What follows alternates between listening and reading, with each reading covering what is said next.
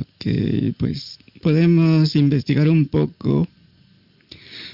Vamos a ver si realmente olvidamos o creemos que olvidamos o definitivamente es algo completamente diferente de lo que parece.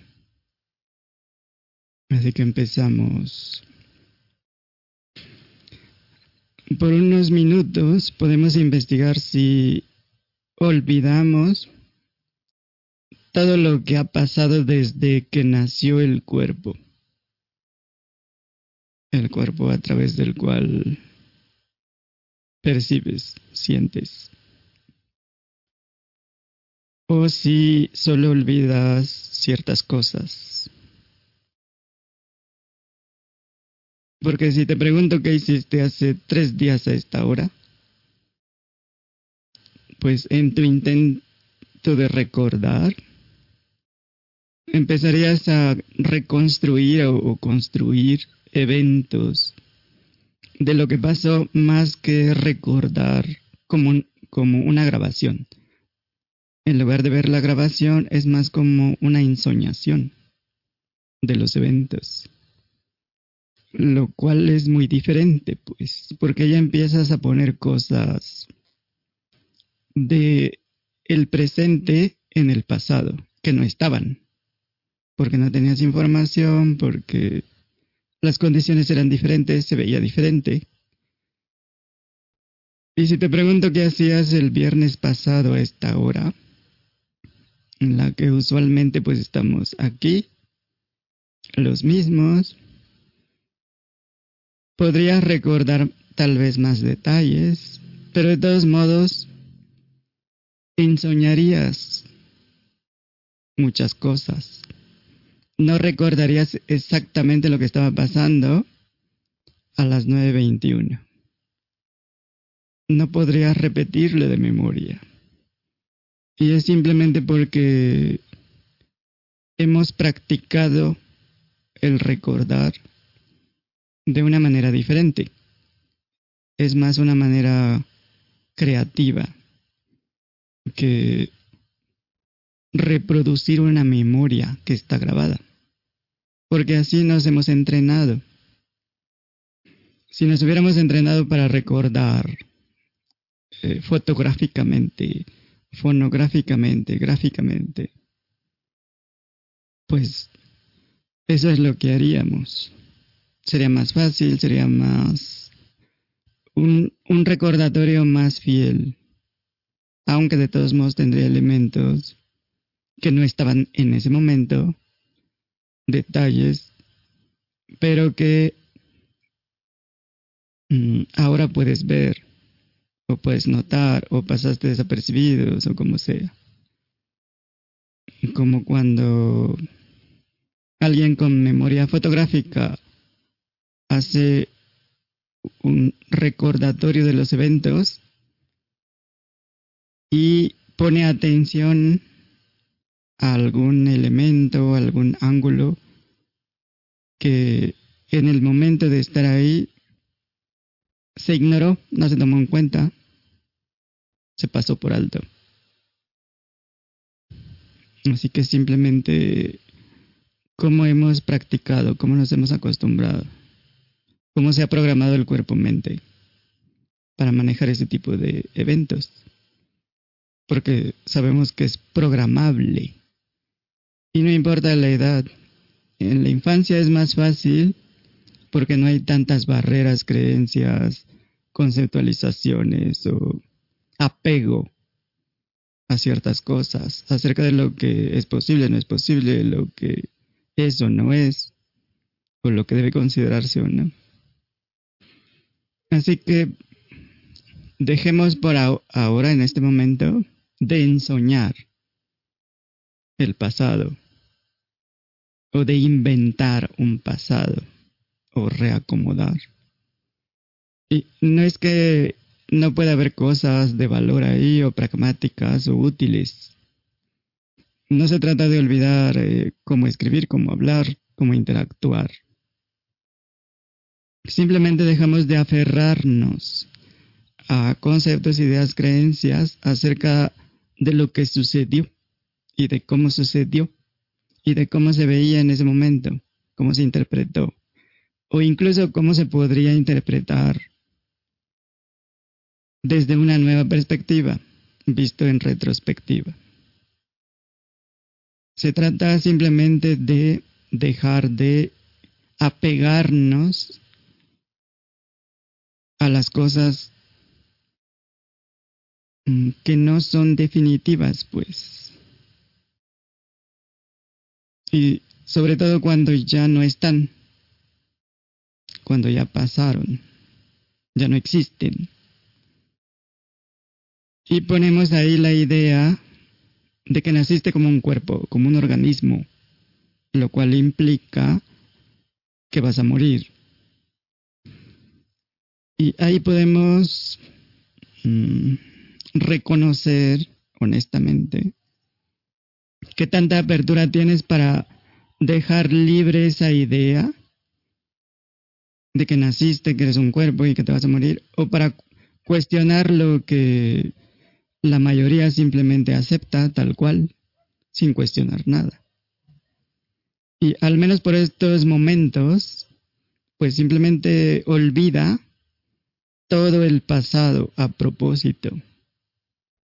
O sea, deja de aferrarte a eso como si fuera, como si estuviera aquí, presente, como si, si fuera algo actual. Y elige como conciencia la realidad que tú eres en lugar de sentir creer que eres un cuerpo-mente, un personaje. Porque eso fue adoptado y fue practicado. Es artificial. Así que simplemente elige ser sin definición, libre de conceptos, ideas, creencias, como la idea de que es difícil dejar de sentir que eres una persona, un cuerpo-mente, algo limitado, finito. Es una idea. Y es ingenuo porque no corresponde con tu experiencia directa de lo que tú eres. Así que ahora mismo, si te desprendes del pasado que ya no existe, pues no sabes si eres una conciencia limitada o no, dónde estás, lo que tienes que hacer o no. No hay metas ni objetivos, por lo tanto tampoco expectativas concretas, específicas. Tal vez solo hay una curiosidad natural. Así que toma este momento para reconocerte como ese vacío libre y cualquier pensamiento, sensación, percepción que aparece simplemente contempla. Permanece como ese vacío, consciente. Y eso no implica que no haya pensamientos, sensaciones, percepciones o eventos apareciendo y desapareciendo. Simplemente dejas de aferrarte a cualquier autodefinición. Deja de lado incluso el, el yo o yo soy cualquier concepto del yo. Y permanece simplemente experimentando lo que eres, reconociendo lo que eres, libre de conceptos, vacío de conceptos, sin definir nada, sin saber nada, sobre nada, sin etiquetar, conceptualizar, reconociendo en base a los hechos. Esta libertad absoluta. Está libre de ansiedad, preocupación, anticipación, apegos, miedos, expectativas, ideas, creencias, tiempo, espacio, libre completamente, independiente de cualquier cosa. Porque todo lo que aparece desaparece, pero nada de lo que tú eres desaparece. Si pones atención a algún pensamiento, sensación, percepción, pues simplemente deja, suelta la atención, libera la atención, que todo esté libre. Olvida lo que sea que haya pasado, mantente naturalmente en tu estado original, natural, sin saber nada acerca de nada, sin autodefinirte, completamente en paz. Si emerge alguna emoción, tensión, energía en movimiento, actividad, pues simplemente no te aferras a eso. No necesitas saber nada en este momento. No necesitas hacer nada en este momento. Deja de recordar, de ensoñar, de inventar, de imaginar, de proyectar. Deja todo esfuerzo, porque eso requiere esfuerzo. Libera todo esfuerzo. Si no recuerdas nada, no hay nada que hacer, nada que pensar, sentir, percibir, nada que esperar, ningún lugar a donde ir, nada que ser o no ser. Simplemente eres la nada absoluta. ¿Qué esfuerzo se requiere? Ninguno. Cero. Está simplemente la voluntad de soltar conceptos, ideas, creencias. No tienes que vaciar la mente, solo dejar de aferrarte, de enfocar, de poner la atención en lo que sea que aparece. Puedes olvidar qué son los pensamientos, qué son las sensaciones, qué son las percepciones. No se necesita hacer nada en este instante.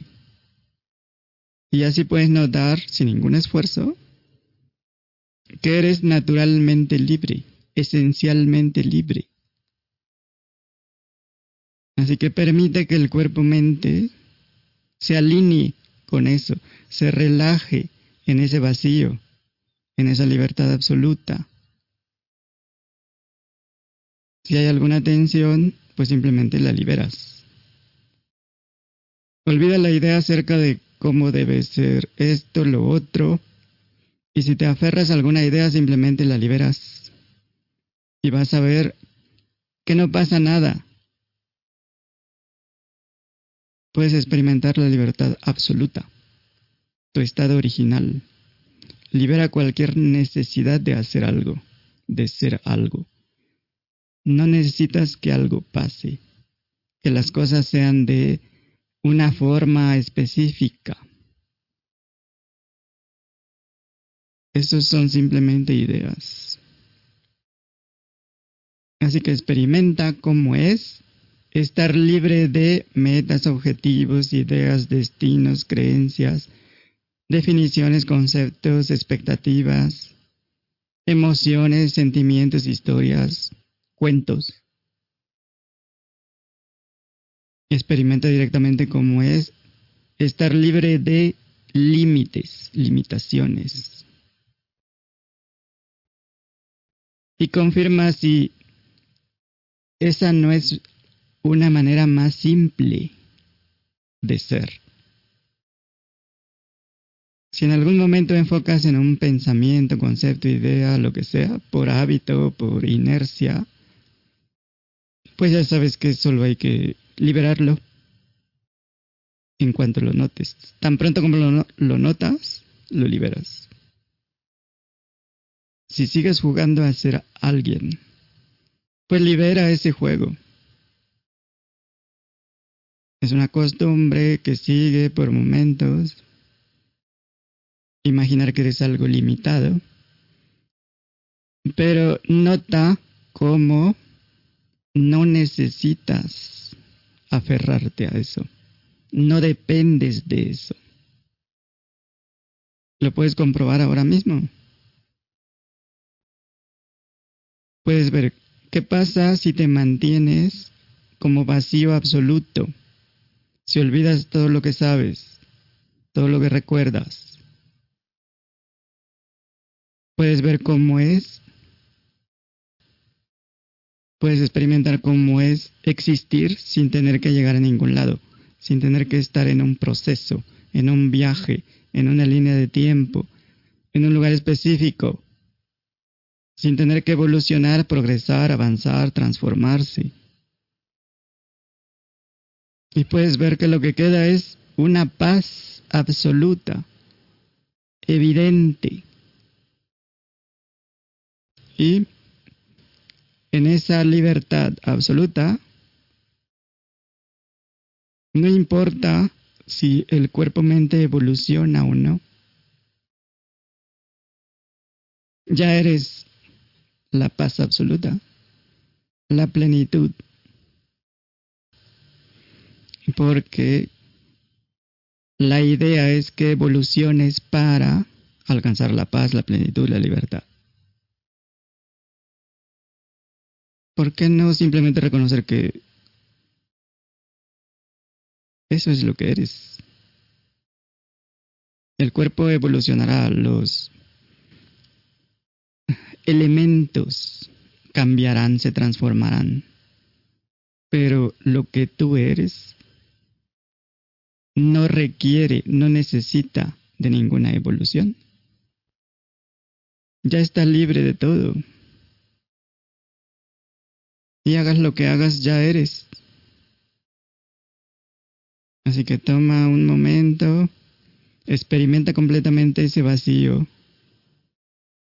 conscientemente, directamente, sin ignorarlo. Reconoce esa libertad absoluta.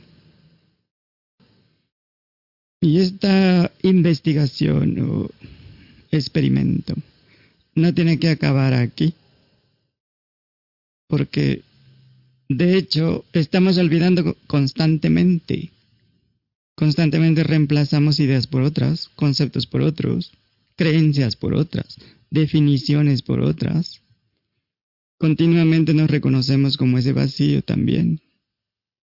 Continuamente olvidamos lo que somos realmente y pretendemos ser un personaje. Pero igual, también olvidamos que somos un personaje y simplemente somos. Todo eso ya sucede. Así que podemos elegir permanecer como lo que somos realmente sin que sea una meta, solo por curiosidad. Podemos permanecer vacíos frente a los eventos mientras actuamos en el teatro, en la calle, en la oficina, en cualquier lugar, mientras interactuamos con los demás, con lo que nos rodea, mientras hablamos, mientras sentimos, percibimos. Lo podemos hacer reconociendo ese vacío absoluto que somos tantas veces hasta que olvidemos cómo pretender ser algo que no somos, hasta que simplemente seamos lo que somos, lo que siempre hemos sido, lo que siempre seremos. De todos modos, no hay forma de evitar eso. Fin de la investigación que encontraron. Algo, cualquier cosa. Pues que no, que no tenemos que hacer absolutamente nada para, para hacer lo que ya somos, que, que podemos descansar en, en lo que somos. ¿Qué más? Siguen muy tímidos. ¿Nada más? No quieren Digamos que también la, la, la acción de estar soltando continuamente la acción de estar soltando las cosas continuamente debe ser algo más eh, cotidiano. Ajá, porque de hecho no, sucede. O sea, no, sí, pero como que nos aferramos muchas, muchas, como decías hace rato, como que nos aferramos a esa, a ese hecho pasado y después le metemos más de la cosecha, ¿no? Y se refuerza. Ajá, y eso como que a veces eh, eh, debe- debería de ser más continuo, pues. Y siento que a veces por ahí que nos sentamos. Sí, simplemente dejar que sea naturalmente lo que es. La el otro parteaguas es esa condición de, de proyecto. O sea, el esforzarse para alcanzar, esforzarse para la meta. Y también eso nos aleja más de la de la, de la navegación libre y más, eh,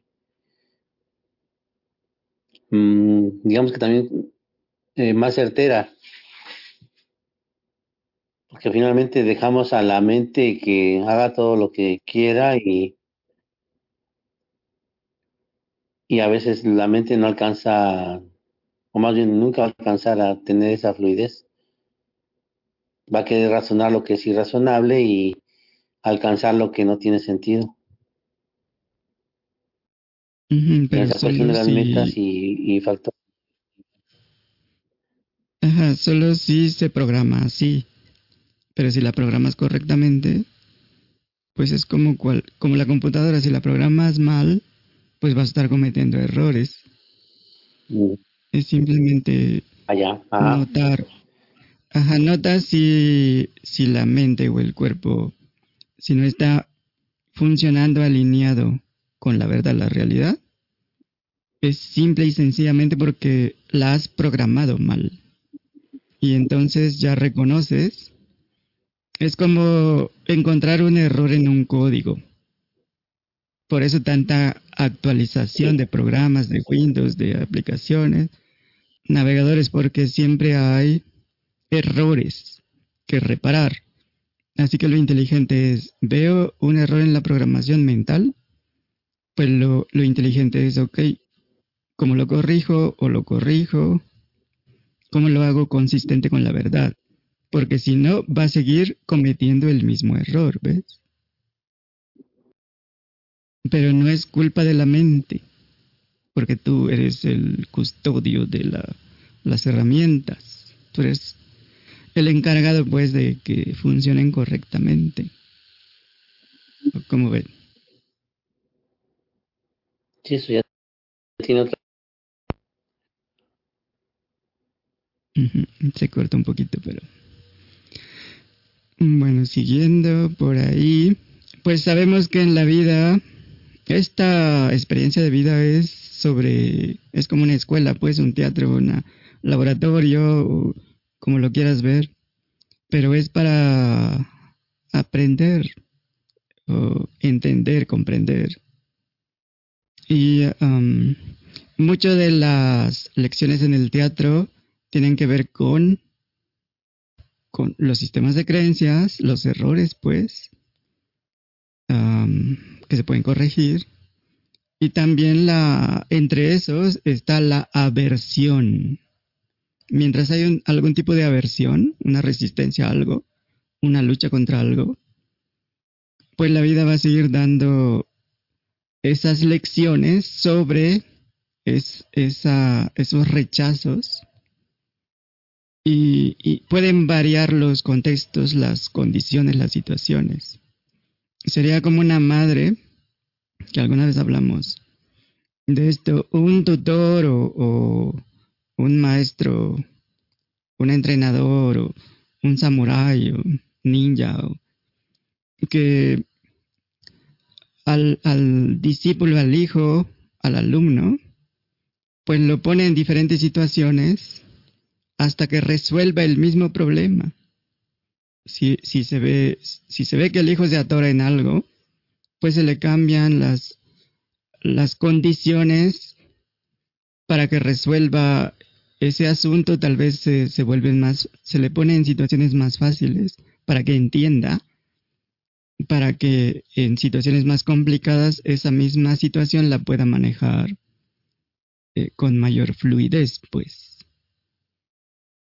Así que, sin importar las condiciones que se presenten, sobre todo si, si hay una exposición a diferentes condiciones, diferentes circunstancias, pues más fácil se puede resolver la situación en la situación que te pongan, por inesperada que sea, porque ya, ya tienes entrenamiento para desenvolverte en diferentes situaciones de una forma más rápida, fácil, óptima.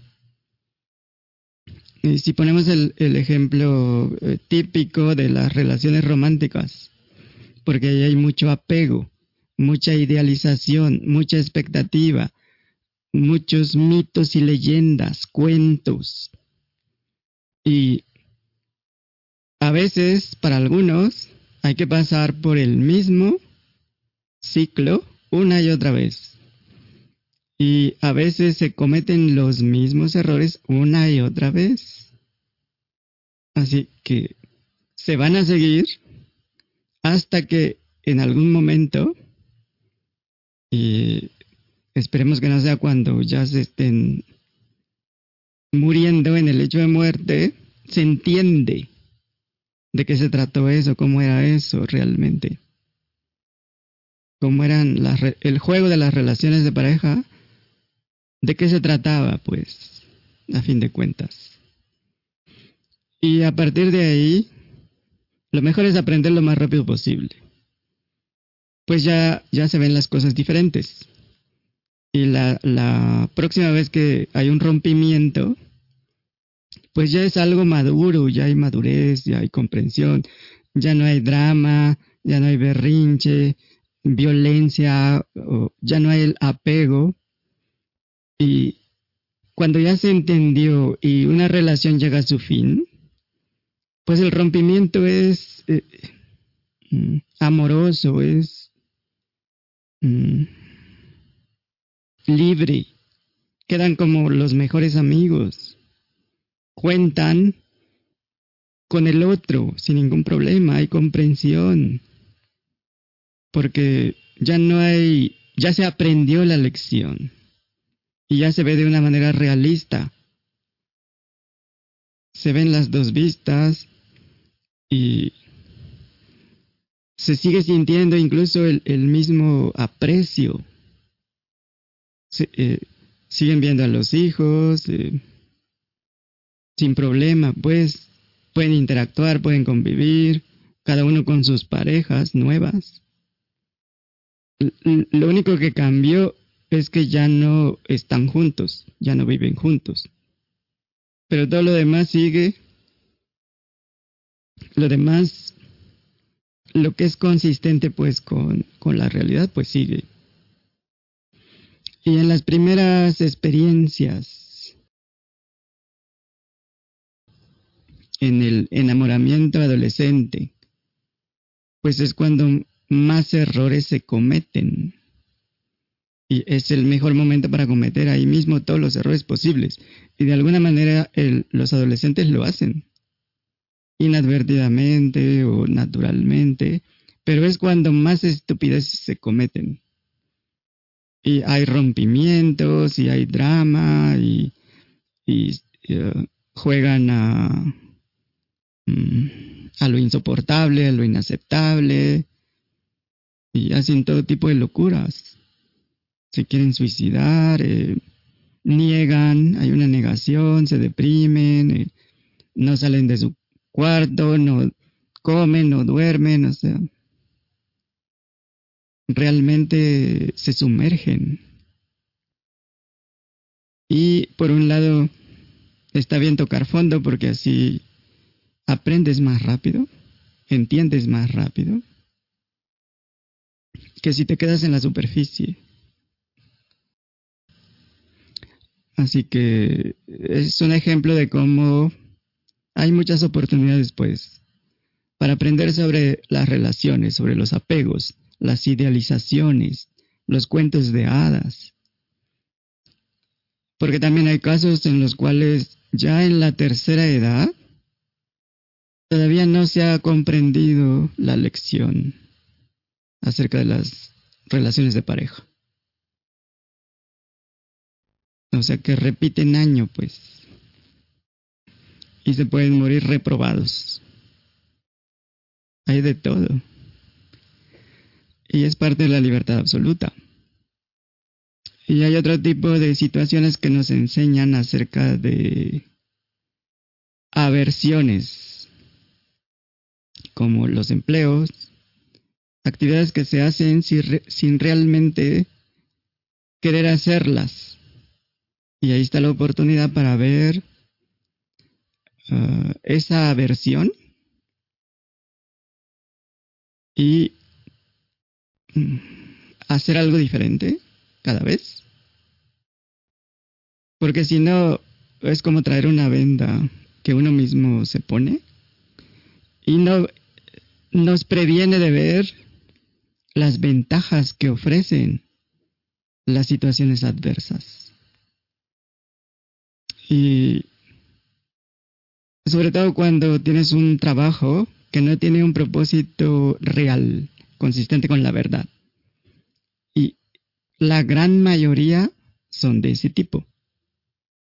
Si vemos a las compañías más reconocidas donde mucha gente quiere trabajar, que son las consideradas las ideales para trabajar, mejores calificadas para trabajar, y entonces todos quieren trabajar ahí, como Google, Facebook, Apple, industrias, tecnología, lo que sea que esté de moda. Pero si, si nos vamos al propósito real, verdadero, ¿para qué son esas compañías? Para que la gente presuma más, pretenda que es muy feliz, que es mejor que los otros, que se saque selfies, que le saque fotos al desayuno, a la comida, al restaurante, que presuma la nueva, el nuevo traje que se compró, las vacaciones que toma, o su cuerpo, para que la gente pierda más tiempo, pues, comparándose, criticándose, juzgándose, y, o viendo videos eh, que van apareciendo uno tras otro, simplemente por distracción. Y ya ahí se le va todo el día. Lo cual es muy diferente que hacer una investigación, pues, pero ahí es simplemente distracción para evitar. Es como escapismo, algo que no quiero ver, entonces me pongo a distraerme. Y se vuelve adictivo, de hecho. Entonces, para eso son esas compañías. ¿Les parece un propósito verdadero, alineado con la verdad? Pues obviamente no. Pero también podemos ver a una compañía que hace juguetes. ¿Para qué? Para que haya más juguetes tirados en, el piso por todos lados de la casa. Porque así terminan todos en una caja. Simplemente porque está de moda. Y si es turismo, viajes o los eventos grandes de 15 años, casamientos, bautizos, todo eso, para que, para que la gente gaste fortunas en eventos, en hoteles, restaurantes, eh, viajes, en tours, donde hay que presumir, hay que demostrar, hay muchos invitados, banquete, fiesta. ¿Está alineado eso con la verdad, con la realidad? La industria armamentista, por ejemplo, o, de drogas, incluyendo las farmacéuticas. ¿Para que haya más armas? ¿Más conflicto? ¿Para que la gente siga matándose unos a otros? ¿Más violencia? ¿Más adicciones? ¿Más eh, intoxicados? ¿Más muertos? ¿Más abusos, robos, crimen? eso es, les parecería o les parece que tiene un propósito digno, pues. Así que es fácil ver que no tiene sentido en términos de, de amor, pues, de, de unidad. Pero desde la perspectiva del personaje, del teatro, de la farsa, del cuento, que pues no es real, desde ahí tiene todo el sentido que quieras. Y la gente se puede pelear por trabajar en esas compañías. Son simplemente idealizaciones, pues. Así que otra vista es que cualquier trabajo nos puede enseñar acerca de las relaciones con otros, acerca de los entornos sociales y cómo moverse. Es, son oportunidades para hacer amigos, conocer eh, otros puntos de vista y también para conocer a los tiranos que nos van a enseñar sobre humildad, sobre negociación, sobre empatía, sobre amor impersonal, sobre entendimiento, sobre simpatía. Así que esa es la... cuando te quitas la venda de los ojos y ya se ve diferente, donde sea que estés. Por ejemplo, en un empleo, el empleo ya se vuelve más real, cuando lo ves de una manera realista. Y ya en lugar de, levantarte con esa carga, eh, con ese esfuerzo de que tengo que ir a trabajar en este empleo que odio solo para, para pagar las facturas. Un trabajo inútil. Entonces en lugar de eso ya lo ves que es para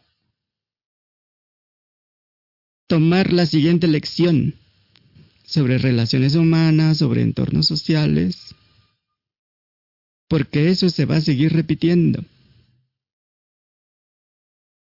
La vida como madre amorosa, pues nos va a dar muchas oportunidades para, para que entendamos, comprendamos, hasta que la lección se aprende correctamente, porque eso haría una madre amorosa.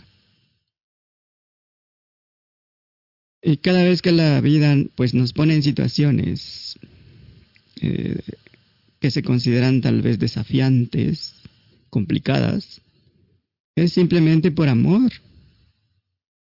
Quiere que sigamos aprendiendo, entendiendo, que nos volvamos expertos en cualquier situación.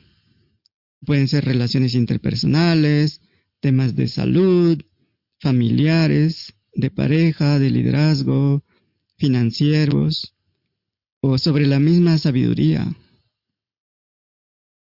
sobre la brujería, la tensegridad. ¿No será por eso que estamos aquí? ¿O cómo ven? Están saturados. A ver, y a mí me... Hola, buenas noches. A mí me surgió una duda ahorita. Entonces, eh, se puede decir que desde ahí es que se, desde el ser lo que somos realmente, es desde donde debemos programar y reprogramar la mente.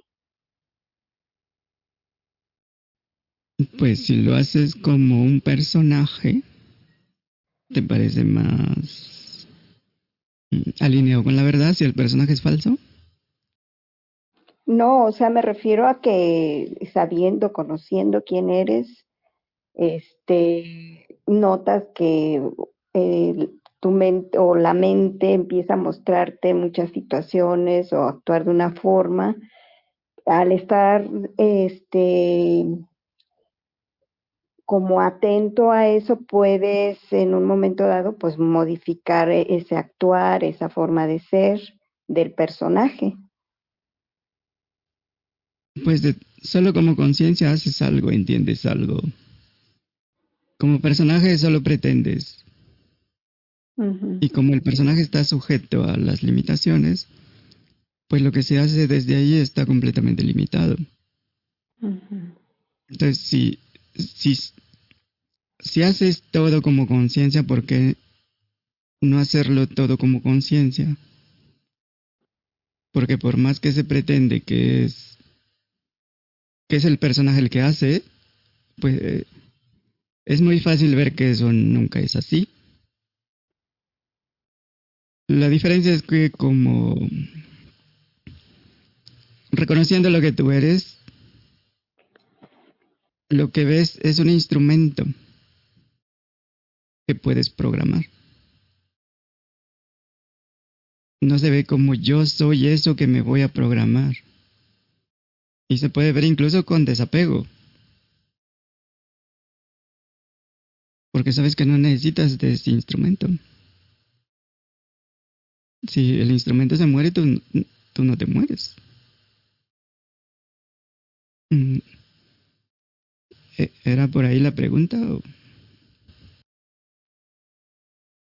Sí, porque me había quedado con la duda de si en un momento dado podemos manifestar algo este que realmente queremos no desde el personaje sino desde lo que somos hay que reconocer ahí que lo que está manifestado es lo que tú como conciencia quisiste o elegiste o decidiste.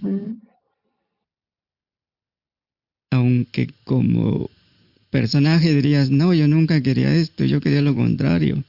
Pero eso no cuenta porque el personaje es falso. Lo que hay, tú lo elegiste, tú lo manifestaste.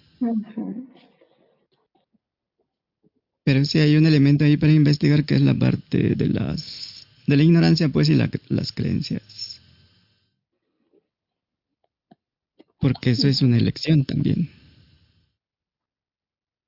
Y pues ya hemos visto que que aún puede haber confusión pues entre la experiencia directa. Eh, hemos visto que es una experiencia no fenomenológica. No tiene que ver con el pasado, ni el futuro, no tiene que ver con memorias, no tiene que ver con interpretaciones, conceptualizaciones. Desde la vista relativa, sin embargo, debido a la dificultad aparente, pues lo más cercano sería tomar en cuenta los hechos tal cual. Y en ese sentido sería una experiencia directa, subjetiva todavía. Por ejemplo, si tomamos un pensamiento acerca del pasado, como pensamiento es una experiencia directa. Es como ver un mapa. El papel con gráficos es una cosa. Esos son los hechos. Si lo vemos a nivel relativo, lo más cercano a la experiencia directa absoluta, pues.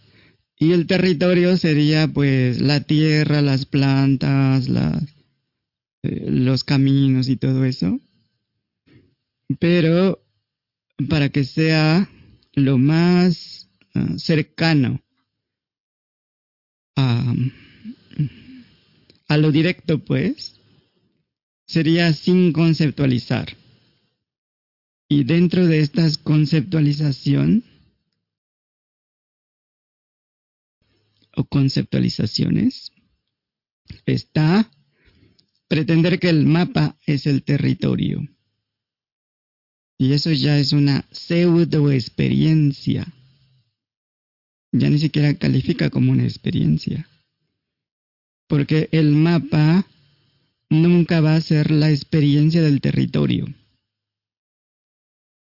Así que los pensamientos serían representaciones del territorio de los hechos tal cual.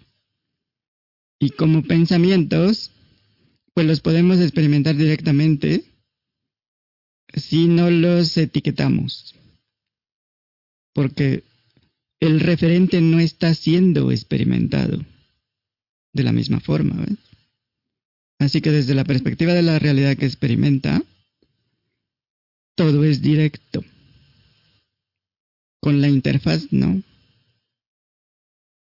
Y cuando experimentamos una percepción, existe como conciencia, porque luego de que la percepción desaparece, no, no va a otra parte, se desvanece por completo, lo cual significa que o apunta a que su realidad es la conciencia en la cual apareció. Sería como la ola del, del mar de la conciencia, pues. Y en este sentido, solo hay un tipo de experiencia. La experiencia de la conciencia experimentándose a sí misma. Pero si crees que experimentas algo diferente de la conciencia, en ese momento estás diluyéndote como la conciencia absoluta y empiezas a pretender o simular que eres una conciencia comprimida, suprimida.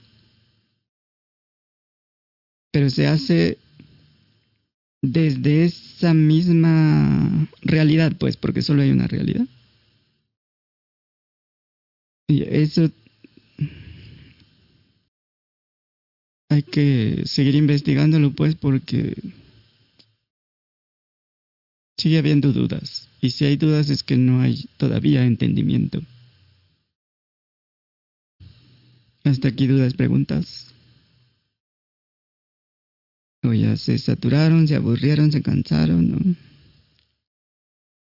¿Qué hacemos? Para mí Perdón. Para mí esto último que estás expresando de cómo la conciencia se diluye no, no me quedó claro. Mm, por ejemplo, cuando pretendes que te separas, aunque hay cero evidencia, y por eso es una em, suposición, pues, porque no hay evidencia, una creencia, obviamente es algo artificial. Y es que como conciencia quieres darte la impresión de que eres el sujeto de la, de lo- de la experiencia de los objetos. Es como tratar de separar la pantalla de la película, de las imágenes. Y eso solo tiene sentido si lo haces artificialmente, conceptualmente, imaginariamente, porque no hay tal separación. Igual en la totalidad no hay ninguna separación. Porque la totalidad es todo. Para que hay- haya separación tienes que sacar algo de ahí y ponerlo fuera del todo. Y de eso no tenemos ninguna experiencia. Así que no hay ninguna separación de ninguna experiencia. Hasta donde podemos confirmar los ocho mil millones. Así que, ¿qué distancia hay entre tú, lo que percibe, y la experiencia de percibir, por ejemplo, de escuchar? ¿Hay alguna distancia real? No. Entonces es obvio. Experimentas percepción, ver, escuchar, pensar, lo que quieras. Pero no hay ninguna distancia. Si tomamos la metáfora de la pantalla, pongamos que la pantalla es capaz de, de ser consciente de lo que aparece en la pantalla. O sea que la pantalla ve la película de la experiencia que aparece, en este caso en ti, tú como pantalla. Estás percibiendo y en este sentido eres uno con eso que percibes. No estás percibiendo a ninguna distancia. La pantalla simplemente se está coloreando, se pinta, da la impresión de movimiento, de formas, tamaños, impresiones, pero no hay ninguna distancia entre la pantalla y, la película, o lo que llamas yo y la experiencia, que sería la película, pues. Así que identificarte. O, la identidad sería simplemente sentir y creer que lo que eres esencialmente es lo que estás percibiendo, en ese caso como si la pantalla creyera que es la película, lo cual es un sinsentido porque la película está cambiando constantemente, pero la pantalla no cambia de ninguna manera. Y cuando se acaba la película, la pantalla no se acaba. Sigue ahí aunque no haya ninguna película. Así que pensar, sentir que es la película está contradiciendo tu reconocimiento de los hechos. ¿No?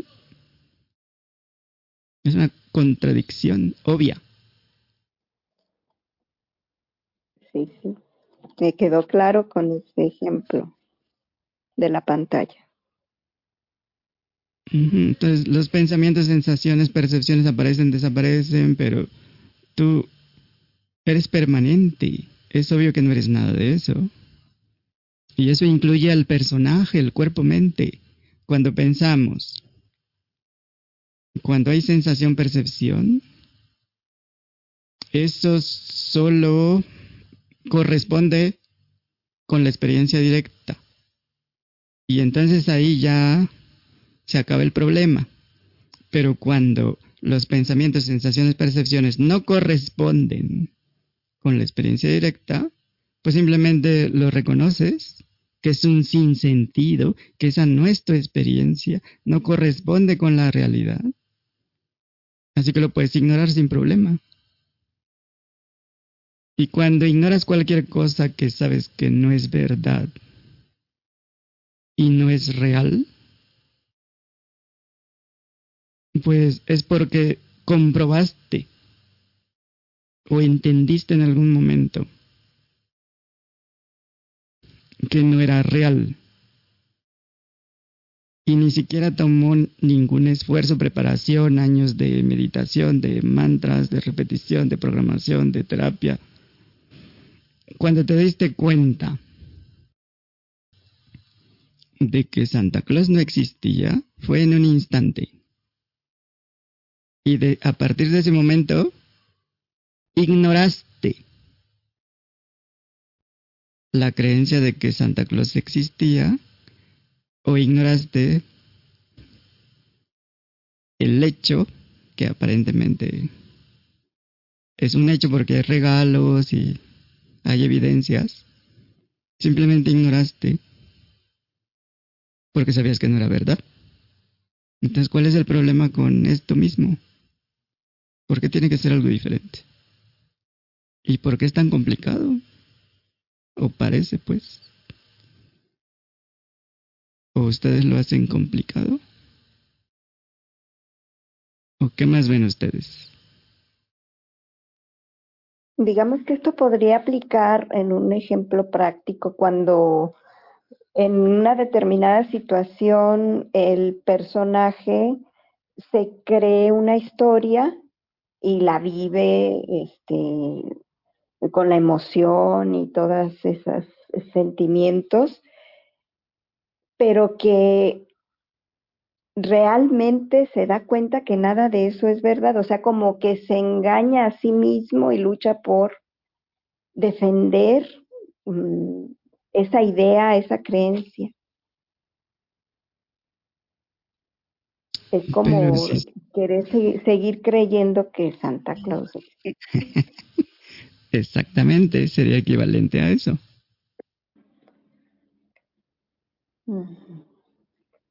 Y no es nada fuera de lo común, pues. Porque hay... Todo el día y todos los días. sí, eh, como decíamos de las relaciones de parejas románticas, hay viejitos que todavía siguen buscando a la princesa. Entonces no es raro que hay un apego a eso, pues. Mm.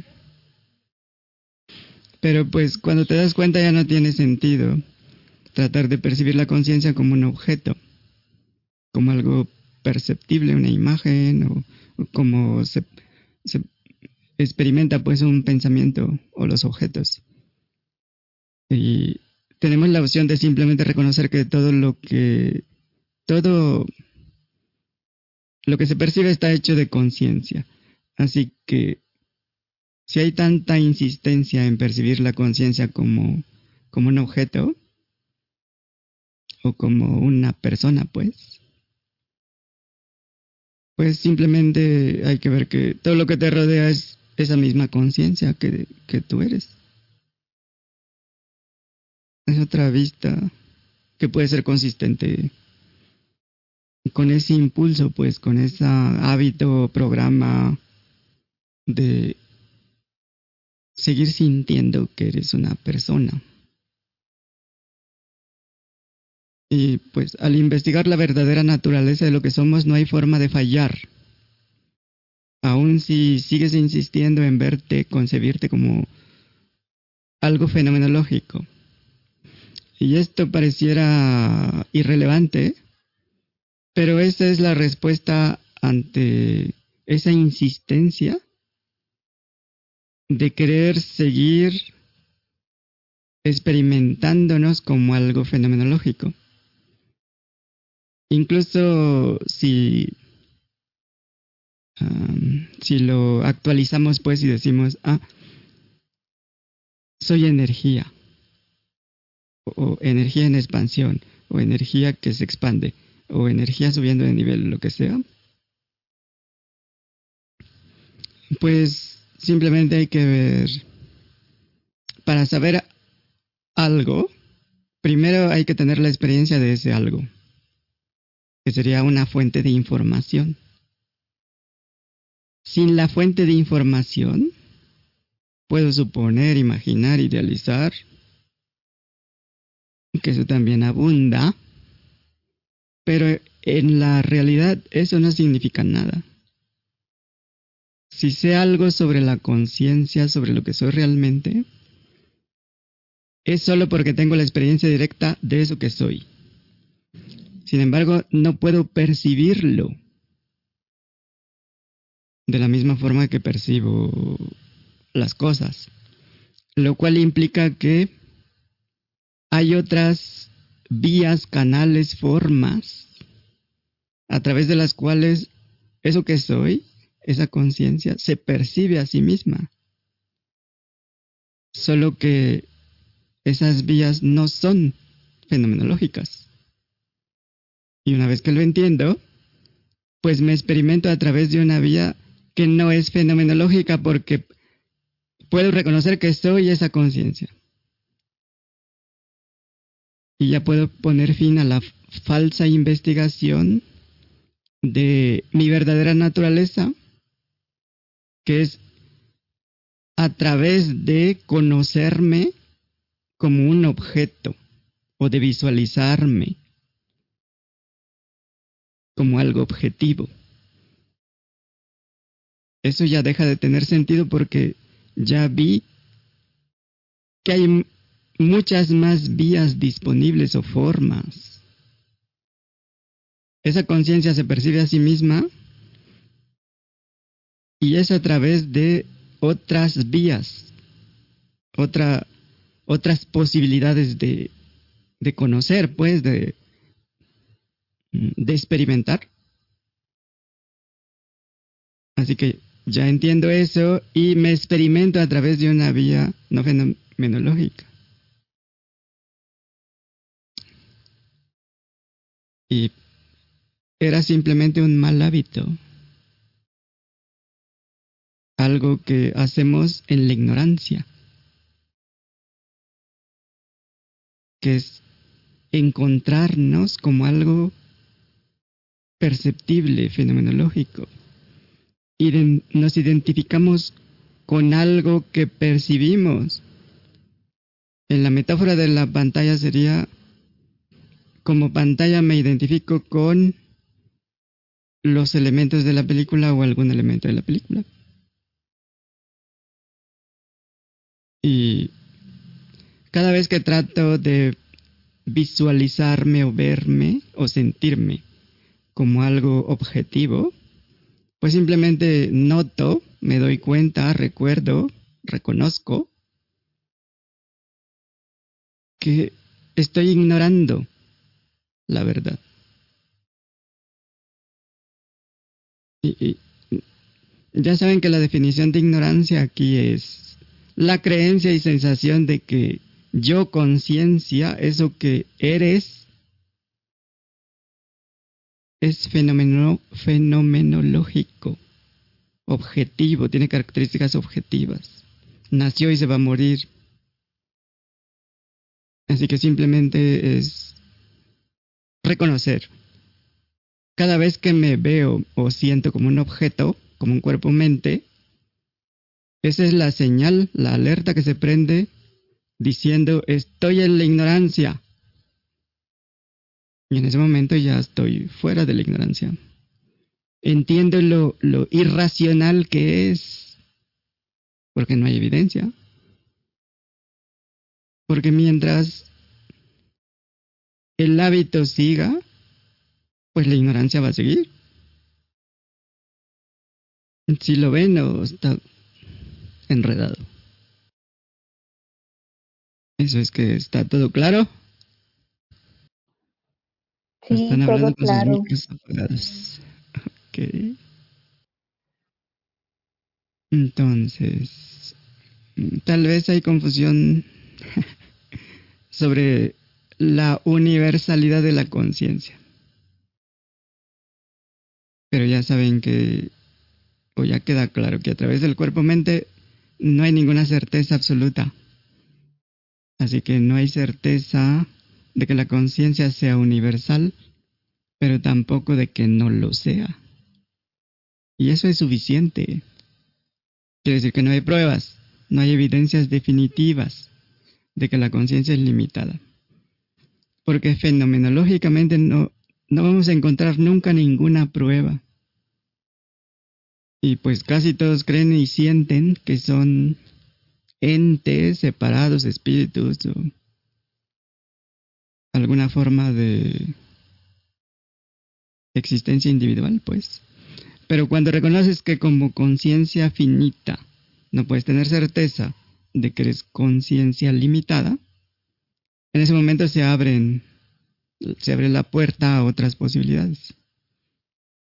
Y como ya eres eso, pues lo demás ya ya no importa, porque más conceptos, ideas, creencias, interpretaciones eh, fenomenológicas, conceptuales, intelectuales, filosóficas o científicas incluso sobre la conciencia, no va a agregar nada, nada que valga la pena. Aunque los neuro neurólogos o investigadores pues de del cerebro y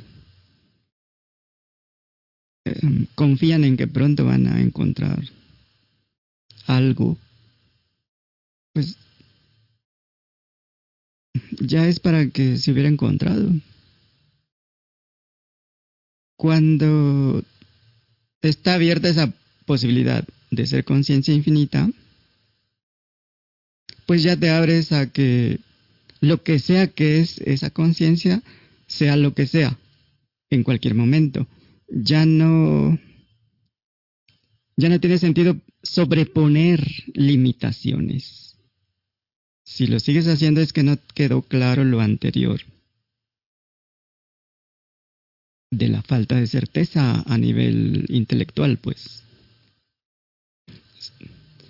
Porque sobreponer cualquier limitación sin ninguna evidencia válida, corroborable, sólida, lo único que, que se está haciendo ahí es restringir lo que eres realmente. Y ya habíamos visto que esos son comandos del mismo infinito de la misma conciencia. Por lo tanto, tienen un efecto. Si dejas de poner creencias a la realidad que tú eres, de alguna manera dejas de dar órdenes al universo, como conciencia obviamente, para seguir limitándote. Y de esta forma, lo que sea que eres, queda libre para desvelarse a sí mismo como lo que sea que es. ¿Sí me siguen con esto? ¿Sí tiene sentido? Ay, otra vez, por favor, me perdí ahí. A ver, ¿alguien, le, ¿alguien puede dar otra vista a Eva? Para no ser yo el único diciendo incongruencias. ¿Quién va? o sea que están igual que Eva. Yo que sí.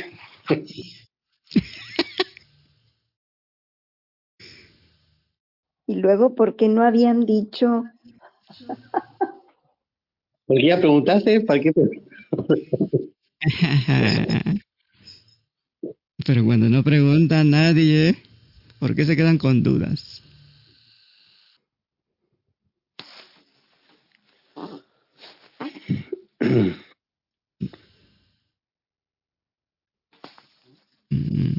Como conciencia infinita, manifiestas. Lo que sea que esté manifestado es manifestación de la conciencia infinita. Como conciencia infinita eliges la ignorancia. Ese es un comando. A partir de ese momento, la experiencia de vida va a ser consistente con esa ignorancia. Lo que se va a manifestar, como es un comando del infinito, va a ser consistente con esa elección. La elección es limitar la totalidad, comprimirla, sentirla separada. Por lo tanto, lo que se va a proyectar va a ser separación, falta, carencia, limitación, sufrimiento, miedo. Así que com- cuando como conciencia dejas de elegir ese comando o de dar ese comando, el lanzar ese comando, esa orden, pues ya no hay razón para manifestar. Um, la situación la experiencia de esa manera. Y entonces queda libre la experiencia para que se manifieste consistente con la verdad porque ya no estás eligiendo la mentira, ¿ves? Si tiene sentido o no. Sí, ahora sí. Buenas noches. ¿No sería conveniente un ejemplo más? Es, muy técnico. eh, sin embargo, bueno, eh, considero que eh, la situación es, vamos, si estás eligiendo, hace, al, al principio hiciste un ejercicio muy bueno, por supuesto, eh, donde se da el reconocimiento de lo que somos. Y bajo esa tesitura, pues si tú eliges ser lo que eres, tienes toda la apertura, pero si eliges ser el personaje, si eliges la ignorancia, precisamente lo que va a venir a ti es todo en, torno a la ignorancia. Eso es lo que yo entiendo. No sé si sea así o puedas poner un ejemplo más amplio. Gracias. Ujú, es así. Es, ya sé que parece muy sencillo, pero en, términos pragmáticos, mm, ¿qué es lo que tratamos de hacer? Pues de hecho, con los experimentos para que se vaya soltando, liberando esas creencias que son lastres pues innecesarios y que y funcionan como estorbos en la experiencia de vida. Al irlos soltando, liberando, um, estamos eligiendo la verdad, pues. Aunque sea progresivamente, ah, hasta que llegue el momento en que mm, ya no hay más interferencia. Y hay formas indirectas, formas directas. Mm.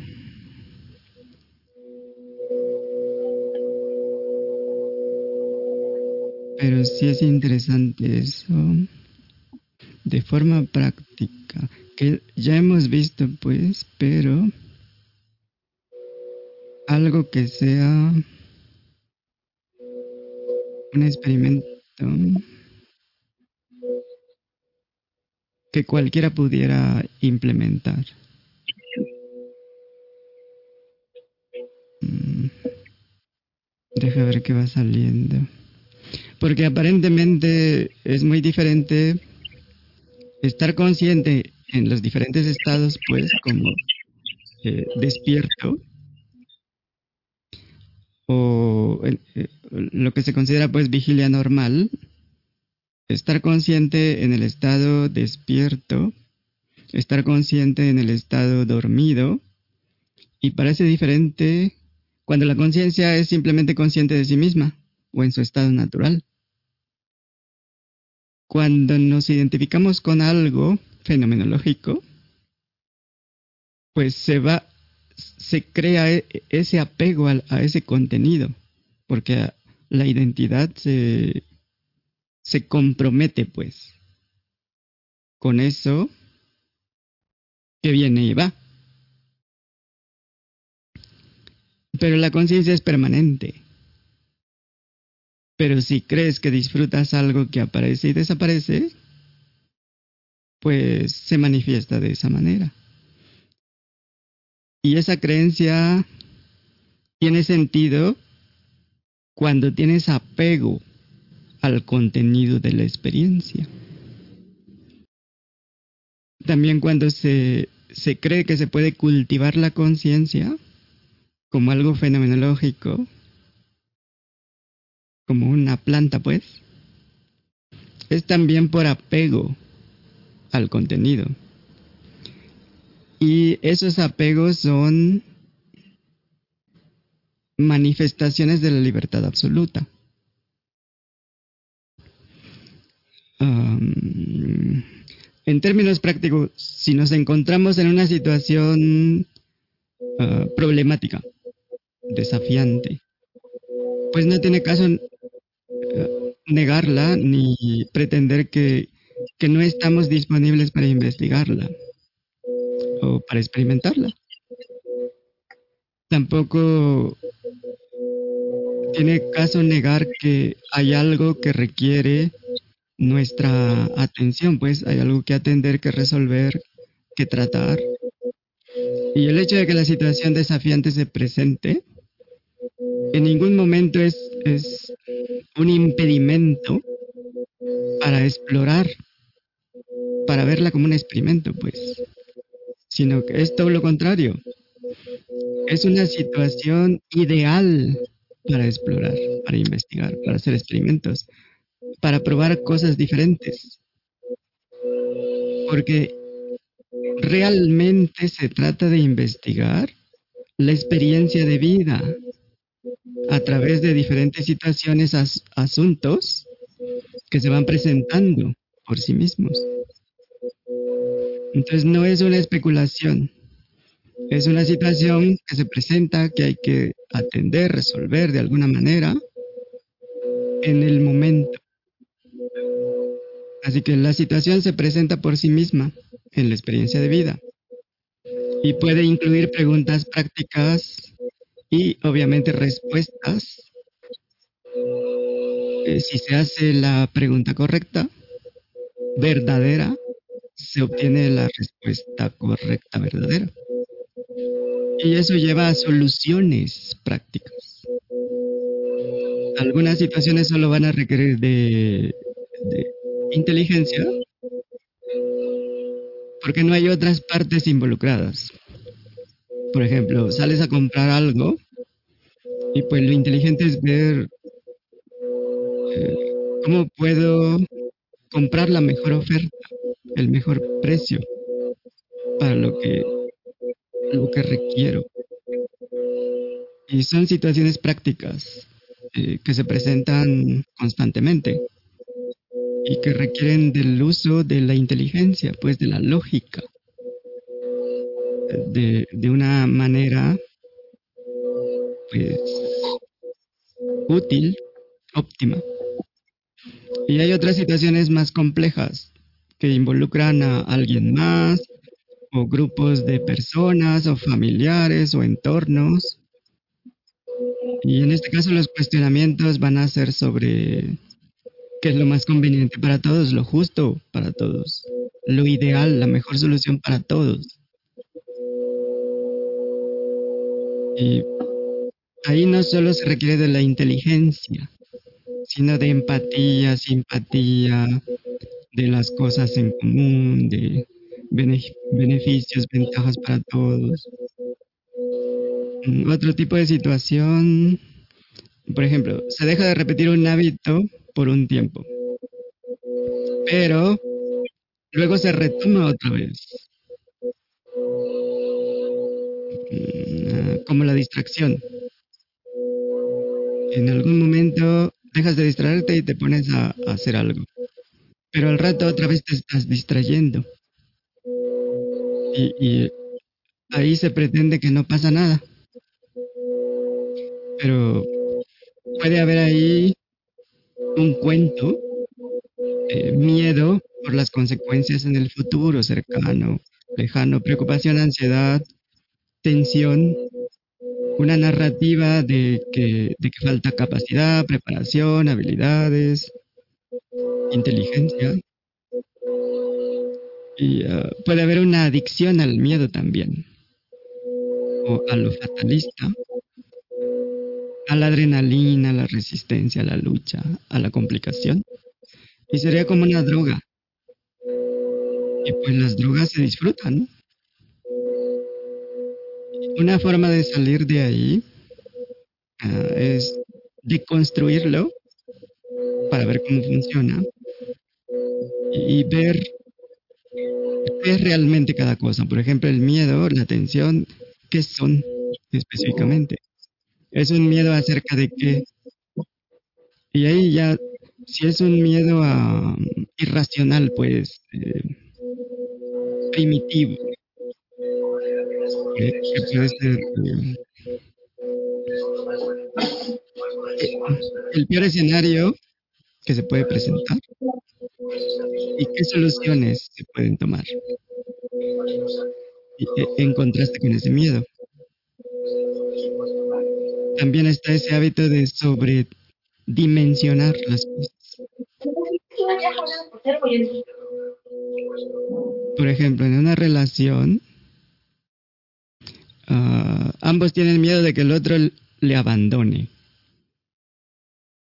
Ya sea porque en la narrativa eh, no es divertido estar con alguien que tiene miedo, que se preocupa, que evita las circunstancias, situaciones, enfrentar pues, resolver los problemas y que siempre está preocupado. Y, se exageran las cosas. Y uh, se puede incluso pensar en el suicidio. Y si tomamos el peor escenario en ese caso, pues el peor escenario es que se rompa la relación, todo se viene abajo, hay que mudarse, hay que hacer trámites, eh, hay que hacer muchas cosas. Y, la cosa todavía se va a poner peor. Y así. Pero si se investiga el miedo, pues es una sensación indefinida si no le etiquetas. Si no lo relacionas con una sensación en el cuerpo. Y así es más sencillo redirigir la atención a la situación. Y me hago mejores preguntas y encuentro mejores respuestas, soluciones. Y la situación es simplemente algo pragmático, una situación que hay que resolver, que, que hay que atender. Y no se necesita sobredimensionar, dramatizar.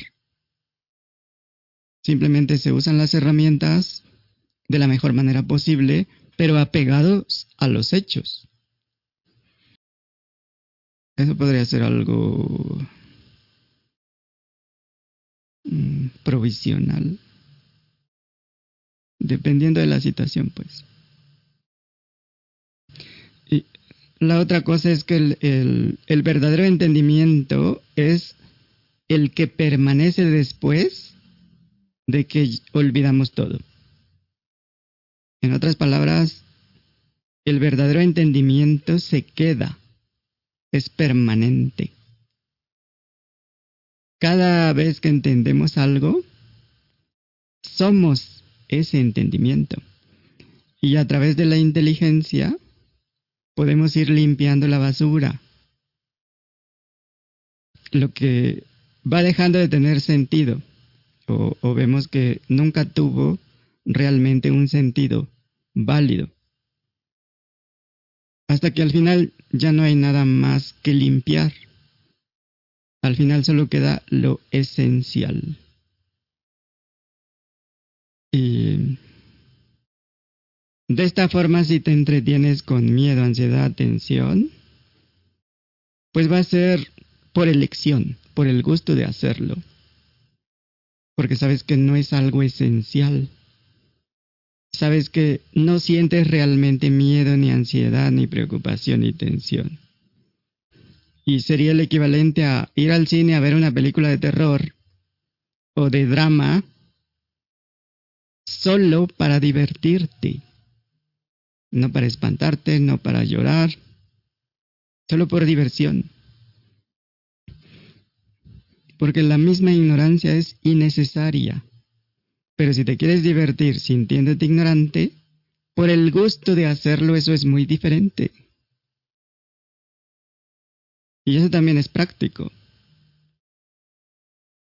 Porque tienes cero evidencia de que eres una conciencia limitada. Así que la elección es completamente libre. Porque no es una ignorancia real. Y si es cierto que no somos reales como entes o como la misma conciencia, pongamos, bueno, ¿qué tal que no somos reales como conciencia? Pues tampoco hay razón para preocuparse. Porque, ¿qué le puede pasar a algo ilusorio? Por ejemplo, si sueñas que te casas y tu pareja se enferma y se muere y siente sufrimiento y dolor y, y depresión y te quieres suicidar, pero luego despiertas y te das cuenta de que fue un sueño entonces, ¿qué justificación tendrías para seguir llorando, sufriendo, sufriendo, eh, cortándote las venas? Ya no hay ninguna razón, ¿no? Deja de tener sentido. Así que nada real como muerte, enfermedad, le puede suceder a una ilusión. Así que si somos la realidad permanente, infinita, inalterable, o una ilusión, algo imaginario que no existe realmente, pues en ambas eh, posibilidades no nos puede pasar nada. Así que si hay drama, es solo por gusto. Que para los eh, griegos romanos o incluso actualmente drama es teatro. Que sería el teatro del infinito, pues. Es el drama de la vida. Así que para poder preocuparnos, sentir miedo, ansiedad, preocupación, resistencia, tenemos que creer, sentir que somos algo que no somos. Y también hay que creer que eso es real, y así ya podemos disfrutar del sufrimiento, de, la falta, carencia, limitación, porque es esa creencia doble que se basa en cero evidencia, la estamos eligiendo voluntariamente a propósito. Y además le agregamos que eso es lo que somos. Entonces ahí es más que evidente que es una elección libre. Y es tan sencillo como ver que la realidad del cuerpo-mente, pues son partículas que ni siquiera son materia, ni siquiera son energía, y que están vibrando y danzando de una manera cohesiva, pero de forma impermanente, están cambiando a cada momento. No hay ningún objeto ahí, nada que califique como objeto. Cuando mucho, lo que hay es vibración. Es como una melodía universal o, como una ola pues en el mar. Así que lo importante es lo que no cambia nunca, lo que permanece, lo eterno, lo inalterable, lo que se queda. Y si hay miedo, es porque la realidad que soy, eso que nunca cambia,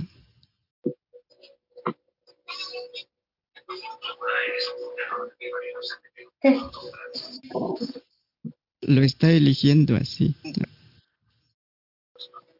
Entonces, o tengo miedo de lo que cambia a cada instante, o no. Y eso es una elección. Entonces, si soy una ilusión, ¿qué caso tiene tener miedo? Y si soy la realidad permanente, ¿qué caso tiene tener miedo? ¿Dudas, preguntas?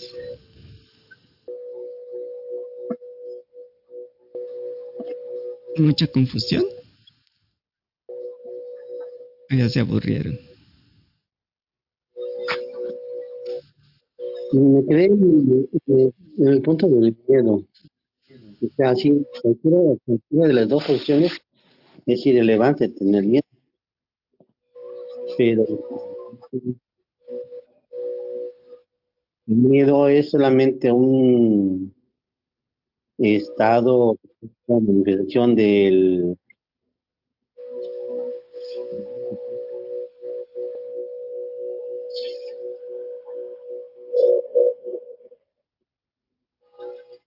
Pues para sentir miedo tienes que sentir primero que eres un ente separado que le tiene miedo a eso de lo que está separado, porque lo ve como una amenaza.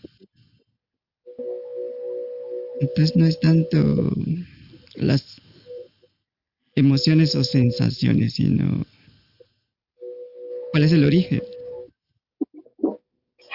¿Qué es, qué es el detonante?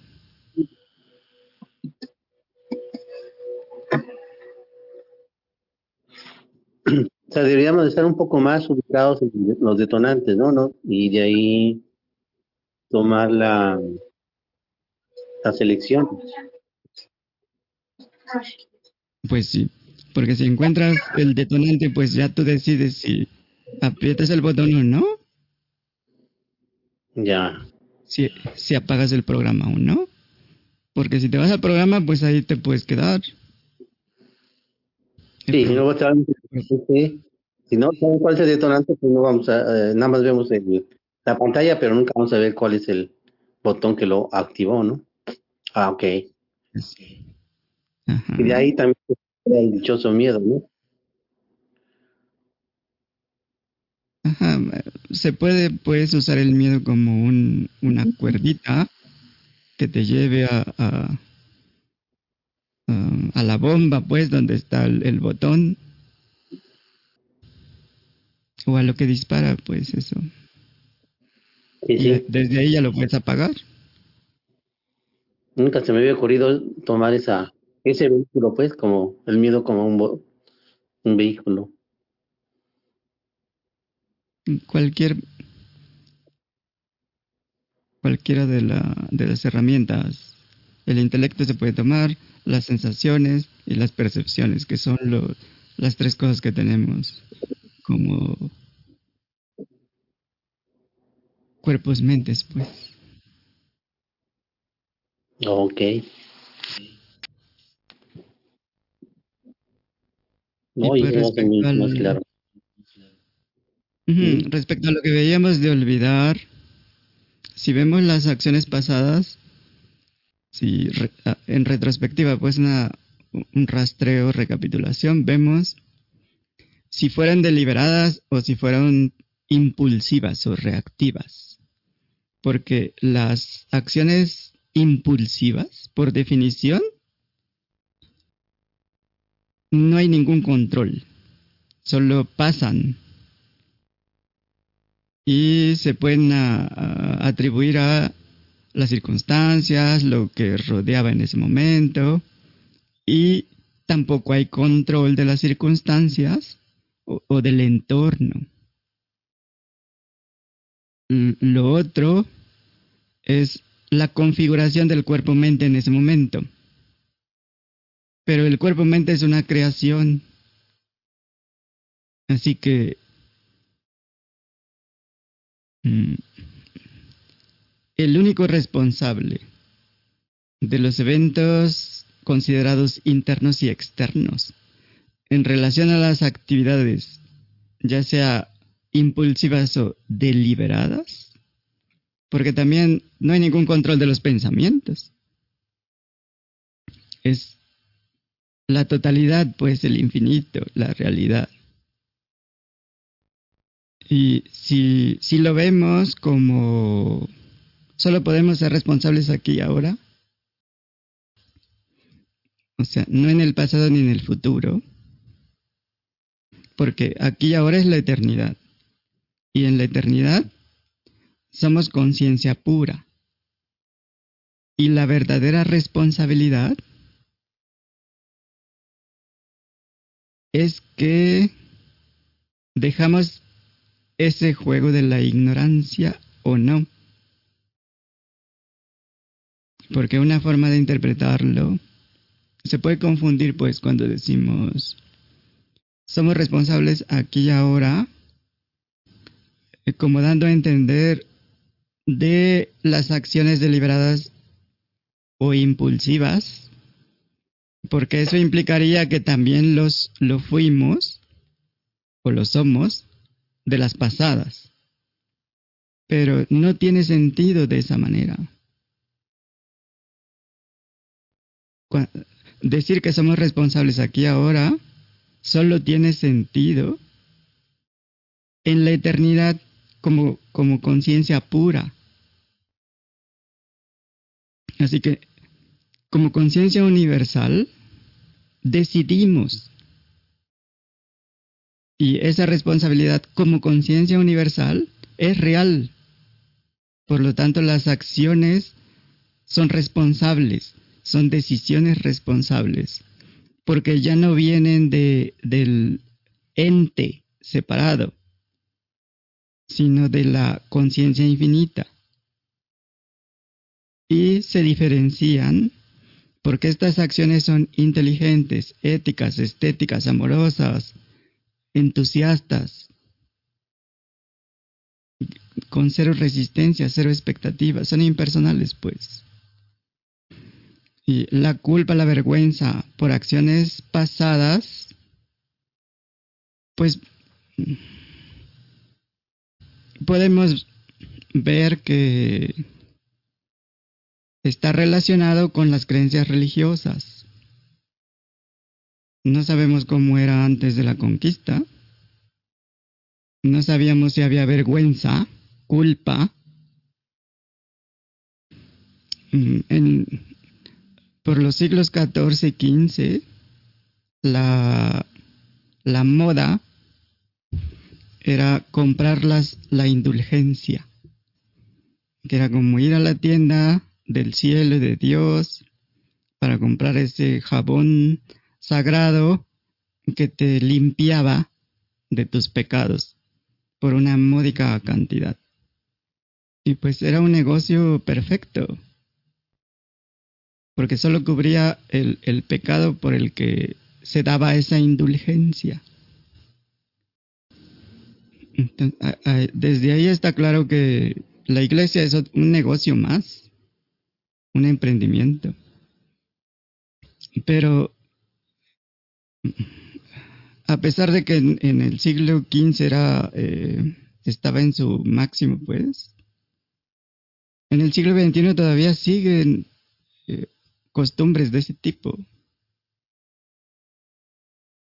Mm, no hace mucho, pues, que, que todavía había indulgencias. Y en algunos lugares, a lo mejor todavía. Mm, y de todos modos, la gente sigue tratando de, de pagar por los pecados. Y la forma de pagar puede ser perdiendo cosas eh, a través del sacrificio, del sufrimiento, del fracaso. Son como formas mm, de pagar culpas del pasado. El perdón de los pecados pues se sigue perpetuando en las iglesias, en los cultos religiosos en forma de arrepentimiento del pecado o los pecados cometidos. Y te arrepientes y luego haces tu penitencia. Y um, pues también se puede ver que en esta, en otras culturas, los usos y costumbres, las tradiciones, se consideran esenciales. O sea, más que el entorno, más que, que la comida, más que lo esencial. Porque son parte de la identidad, pues, del pueblo, de la ciudad, del país, o de las sociedades tradicionalistas, así son. Y por lo tanto hay una resistencia, una negación a soltar las tradiciones a dejarlas, porque simbólicamente sería como la muerte social, la muerte de los pueblos, la muerte del país, pues. Y también está esa imagen de todo esto es heredado de los españoles. El redentor, que luego se volvió el caudillo. Mm, y estas tradiciones se vuelven más importantes que el país, pues, que el bien común. Y eh, la única forma de salir de este callejón sin salida es destruir las tradiciones, los usos, costumbres, hábitos. Y ah, para mucha gente incluso es inconcebible, pues, pensar en, algo así. No es una opción. Pero si no se destruye ese callejón sin salida, pues no hay salida. En este caso es la aniquilación total del sistema. Y eso pasa en las revoluciones. Solo así. ¿Los demás escuchan? Sí. Yo sí escucho. Sin problema. Sí, yo también. A ver si entra otra vez. Entonces, lo podemos ver a nivel de, del individuo, pues, la persona, que sería la destrucción de sus programas, patrones, rutinas, eh, formas de comportamiento, de reaccionar. Mm, sería destruir la monotonía, la repetición, el hábito de sentirse y creerse una conciencia individual, carente, limitada, finita. Y es donde podemos hacer algo a nivel del país, de... Um, pues ahí no hay nada que hacer, no hay... No hay forma, pero cada uno sí, sí puede. Entonces sería una destrucción metafórica. Y no es a través de lucha, esfuerzo o de, no es una eliminación a golpes, pues, sino a través del reconocimiento del entendimiento. Y es también siguiendo el entusiasmo, la curiosidad. Por lo tanto, no cuesta nada. No hay ningún esfuerzo ahí. Porque si, si sigues tu entusiasmo, no sientes que te esfuerzas. Pero si no sigues tu entusiasmo a cada momento, vas a sentir inconformidad, incomodidad. Y eso va a agregar más resistencia. Y eso va a interpretarse como más lucha, más esfuerzo. Así que la pregunta sería, ¿lo que haces a diario satisface tu curiosidad o tu entusiasmo? Podemos tener claro que es mejor seguir la curiosidad, el interés, el entusiasmo. Porque cuando lo hacemos, pues todo fluye. Pero no se sigue el entusiasmo ciegamente. Se sigue la curiosidad con, con asombro, con los ojos abiertos, observando todo lo que va emergiendo. Sobre todo lo que aparece espontáneamente, que es novedoso, un elemento emergente, que sería el centímetro cúbico de suerte del que hablaba el Nahual, que aparece ahí de repente ofreciendo una, una posibilidad que antes no estaba. Y también seguimos el entusiasmo cuestionándonos. Por ejemplo, ¿debo seguir en esta misma dirección? Y si la respuesta es sí, pues seguimos, damos un paso y preguntamos, ¿realmente estoy siguiendo mi entusiasmo? ¿Es lo que quiero hacer en este momento? Y en el momento en que la respuesta es negativa, y, es, no, pues no estoy llegando a ningún lado. No es lo que quiero hacer en este momento. eso quiere decir que ya no hay entusiasmo. Y el mismo entusiasmo te está dando una dirección diferente. Y es cuando hay que cambiar de dirección.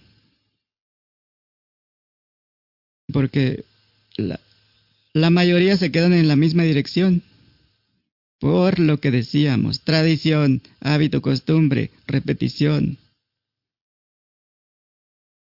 Y la justificación es que se esforzaron mucho, les costó mucho, lucharon, pagaron precios altos.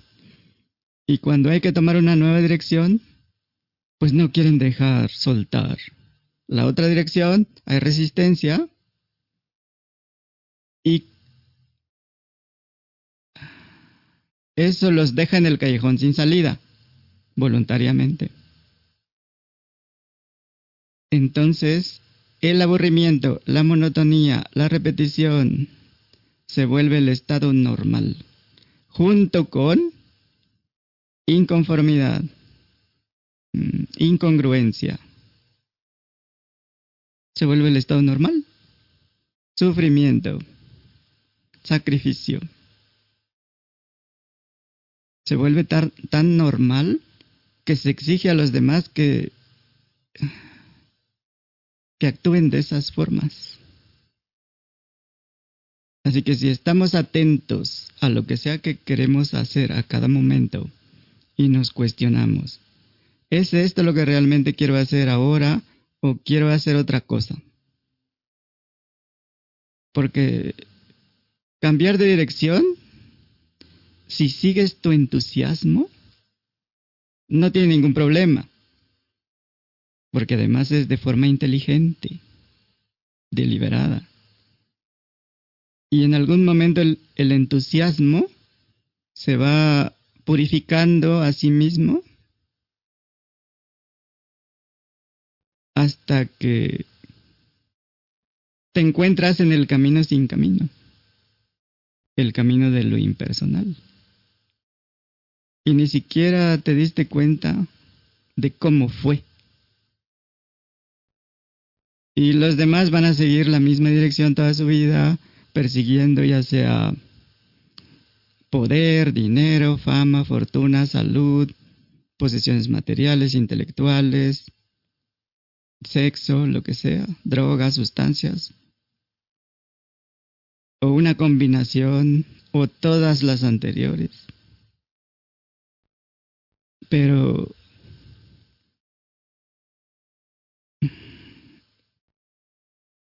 es debido a la misma libertad absoluta. Así que por ese lado no tiene sentido ir a tratar de cambiar esa situación, pues. ¿O cómo ven? ¿Ya me quedé solo? No tiene sentido. no. No, aquí estamos. No, así como dice, no, no tiene sentido porque eh, en parte de mi búsqueda sí entro en ese en ese callejón. Y ahorita que lo mencionas, pues veo que sí, no tiene sentido ese rollo. Pero sí, sí he tomado esas decisiones a veces. ¿Alguien más? ¿Dudas, preguntas? ¿Todo claro? ¿Seguimos, paramos o qué hacemos? Sí, seguimos. Seguimos. Vale. Entonces, tomemos la timidez, pues, o la introversión, que también son muy comunes. Y, pues, muchos tratan de hacer algo al respecto, como superarla, arreglarla de alguna manera. Esa incomodidad, inconformidad. Pero sabemos que eso solo lo refuerza. Así que cuando menos para nosotros eso ya no es, ya no tiene sentido. Más resistencia, más esfuerzo no te van a llevar a, a cero esfuerzo, a menos esfuerzo, a la paz. No tiene sentido desde ahí. Y solo tiene sentido si quieres jugar a sentir que eres un ente separado. Ahora, si cambias de, dirección, eh, en el camino de lo impersonal, pues ya no hay nada personal. Y como ya no hay persona, ¿dónde queda esa timidez, introversión, vergüenza, culpa, miedo, importancia personal? o lucha, resistencia. Y el cuento del miedo, temor acerca de lo que van a decir los demás o van a pensar los demás de mí, pues viene de la suposición que ya hemos visto también de de que si dicen que no soy suficientemente capaz o inteligente o esbelto o saludable o, o, guapo, pues me van a abandonar y me quedo en la selva oscura y, voy a ser presa de los depredadores, me, me voy a morir y, y, me van a comer los, las ratas o las, los monstruos. Y, luego se le agrega que, como no es suficientemente dramático, me voy a ir al infierno. Porque no fui suficientemente bueno, eh, porque tuve muchos pecados o lo que sea. Y pues los demonios me van a torturar por toda la eternidad. Y pues se puede reducir a ese cuento. Y es por eso que sientes introversión, pues pena, por preguntar, por comentar, por compartir. Y entonces ya te preocupas mucho y sufres mucho por lo que los demás van a decir, a pensar. Pero eso no es todo. Otra posibilidad que está más alineada con la realidad, con tu, propia experiencia, es que eres la conciencia infinita. Y como conciencia infinita, solo tienes las mejores opiniones, pero no solo acerca de ti, sino de todos los demás. Porque somos esa misma conciencia. Sin importar las apariencias. Así que, ¿cuál sería la preocupación por lo que los demás digan o piensen de mí? Si somos lo mismo, la misma conciencia, y si solo tengo la mejor opinión de todo lo que aparece. Y pues ahí las apariencias en el teatro del infinito, ¿qué importa lo que digan, lo que hagan? A lo que jueguen, lo que interpreten. En el teatro del infinito, todos son actores. Todo es actuado. Así que si se juega rechazar o aceptar a los opuestos, a lo correcto e incorrecto, a lo bueno malo, pues eso no afecta a nadie en lo absoluto. Es simplemente el juego de la ignorancia. Porque soy lo que soy aún si todo desaparece. Porque siempre hay algo en lugar de nada. Siempre hay conciencia. ¿Y cómo sería la vida, la experiencia de vida? ¿Cómo se explorarían el infinito de posibilidades? Sin conciencia, ¿cómo sería eso? ¿Cómo sería lo que sea que aparezca si no hay conciencia de eso? No tiene sentido. Entonces ahí vemos que lo realmente importante es lo que sea que se da cuenta y eso es lo que eres. Veía en una presentación, una ponencia de una científica que hablaba de las de las cosas raras pues que se encuentran en el espacio. Como hablaba de una estrella. Pero mm, hay muchos casos. Por ejemplo, estrellas que se apagan por unos días y luego se, se prenden otra vez. O estrellas frías que puedes tocar, podrías tocar con la mano si estuvieras ahí.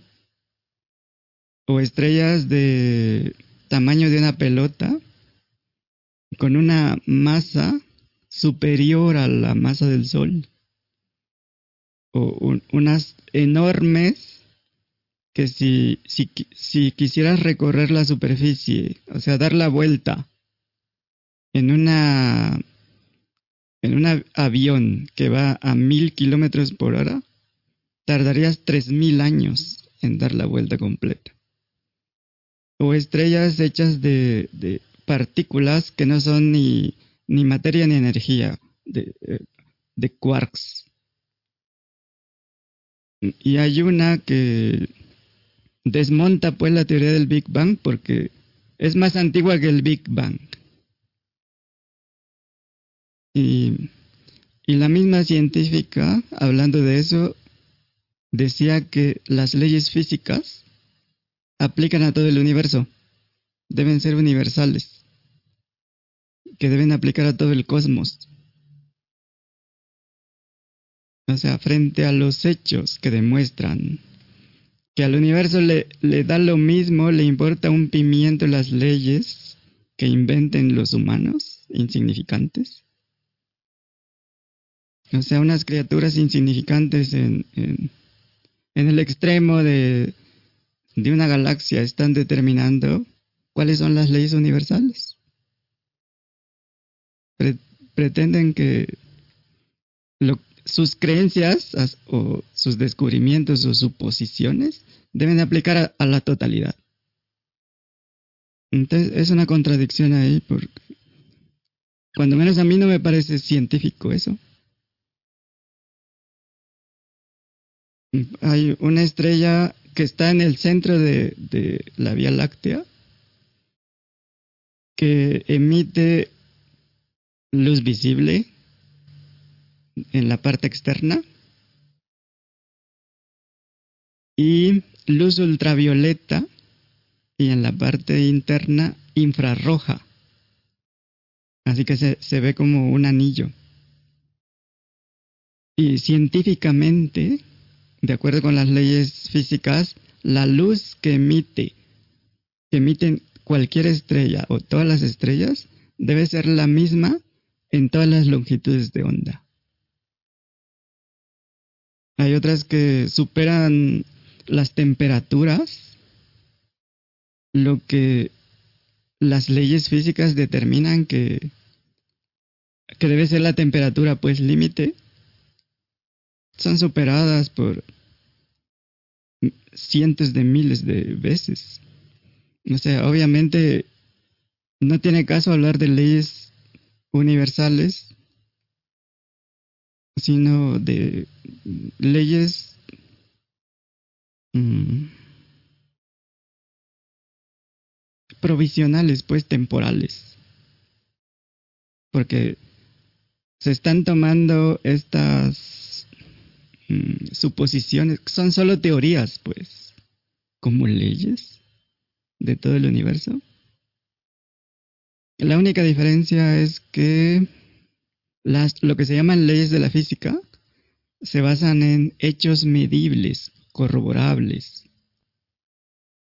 Sin embargo, en ningún momento eso quiere decir que sean leyes absolutas, definitivas, universales. Y otra forma de ver estas aparentes restricciones, en este caso en forma de leyes físicas, pues es verlas como, libertad absoluta, como lo que hemos comentado muchas veces. En la realidad no existe ninguna restricción. Esto no quiere decir que no haya ciertas pautas o bases fundamentales sobre las cuales se pueden construir mecanismos o la tecnología o estructuras como edificios que son adecuadas a las condiciones pues de la tierra, de, de la zona.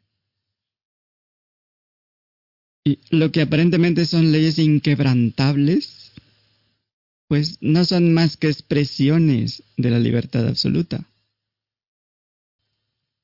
En otras palabras, lo que crea las reglas, las leyes, las bases, no está sujeto a sus creaciones. Por lo tanto, no es ninguna casualidad que la conciencia siempre está fuera del alcance de todos los campos de la ciencia, de la investigación. No es casual. Porque lo que crea todo está mucho más allá de cualquier ley que se invente. Y pues la ciencia trata de descifrar, descubrir las leyes del universo, pero lo que sea que crea esas leyes no está en ese universo, así que no hay forma de investigarlo científicamente porque no está sujeto a ninguna ley. Y pues um, lo que decíamos de el mundo aparece de acuerdo con lo que crees que eres. Y en ese sentido, pues no tiene caso negarlo cuando aparece así, o pretender que no es así, ignorar si crees que eres una conciencia separada, pues no es raro que los eventos aparezcan mm, en concordancia con esa creencia. Pero no es por poder de la creencia o de la mente. Como dijimos, es un comando del infinito. De alguna manera, si dejas de creer y sentir que eres un ente separado, porque esa es la raíz, los eventos en el mundo pues ya se, desvelan como un despliegue de vibración, de energía. Que ya saben también que, que lo que aparentemente es sólido, en realidad es vibración. Es como un baile. Así que podemos elegir creer solo por curiosidad, por diversión, por jugar creer que el mundo está separado y que nosotros estamos separados, pero también podemos jugar a que somos lo mismo. Podemos jugar a cuerpos mentes, a ser cuerpos mentes, sabiendo que no es así. Pero el juego va a seguir siendo de la forma que, que, que se elija Eh, que se manifieste, pero nunca va a ser por una elección particular. Por ejemplo, en referencia al pasado.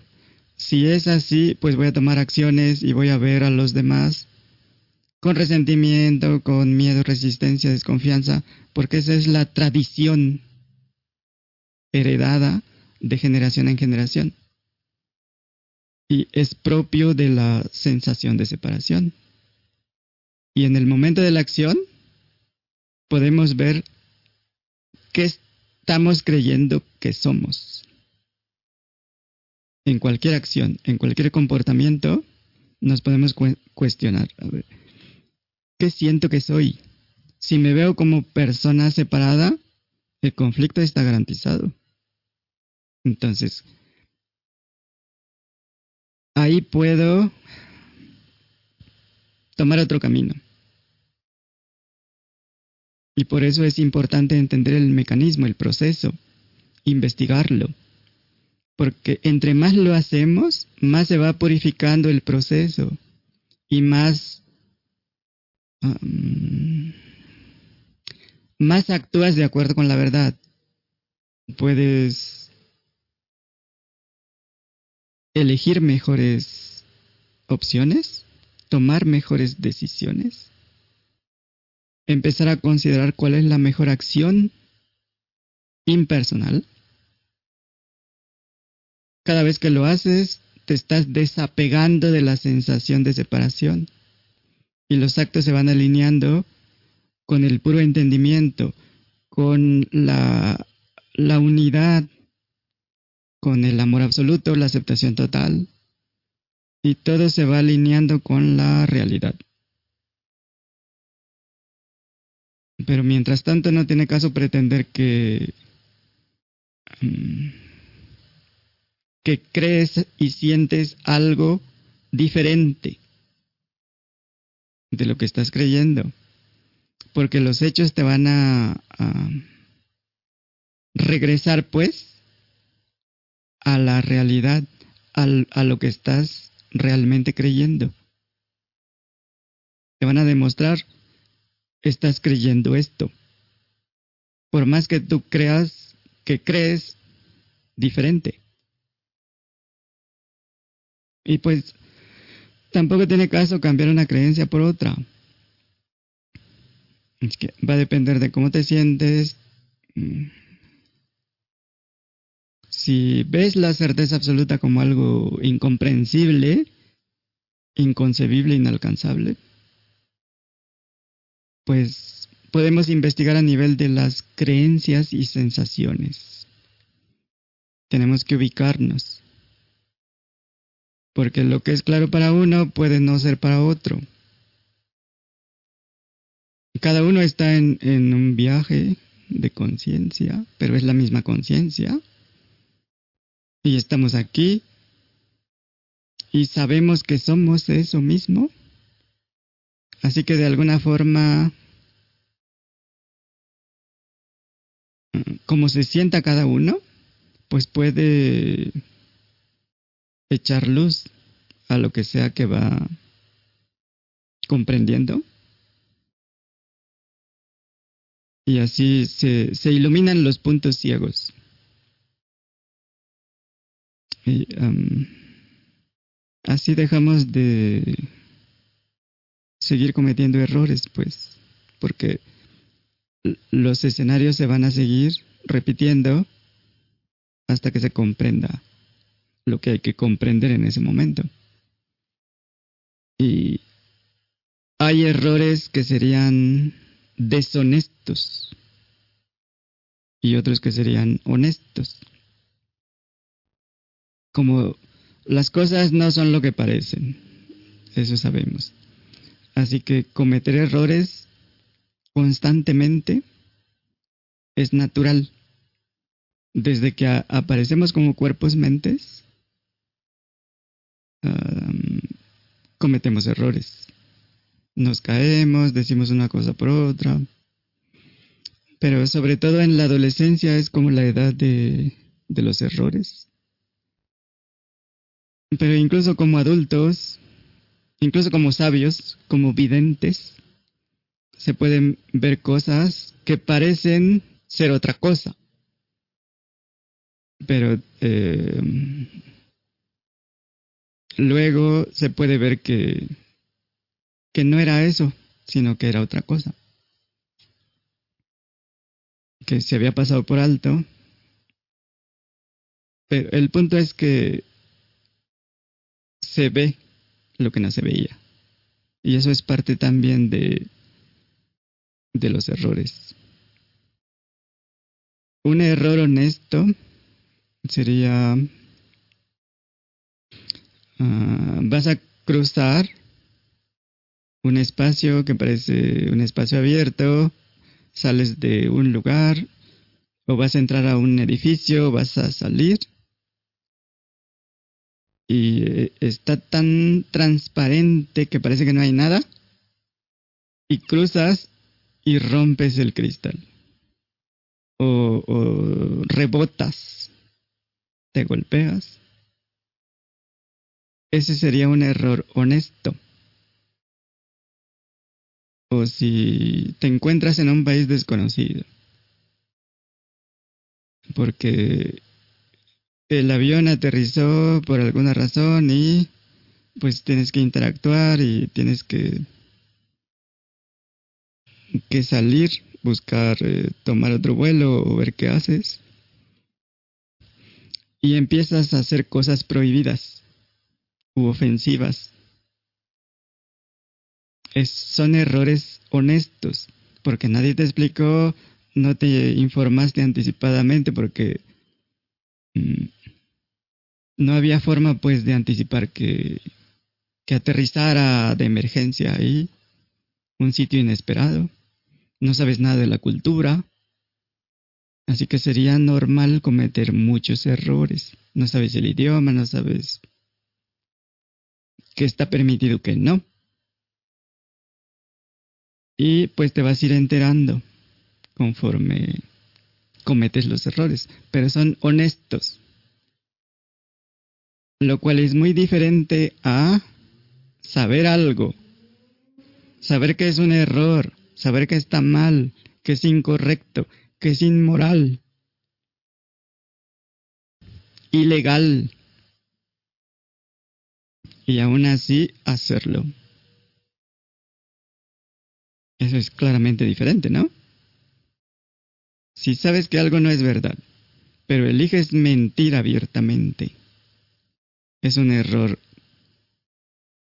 evidentemente deshonesto, desalineado con la verdad, con la verdad relativa y con la absoluta. Y pues los políticos, los medios de comunicación, los youtubers que les pagan por promociones los artistas, deportistas famosos, estadistas, marqueteros, los mismos científicos se venden, dicen mentiras, vendo que son mentiras, que están engañando. Lo que están anunciando, promoviendo es mentira, es falso.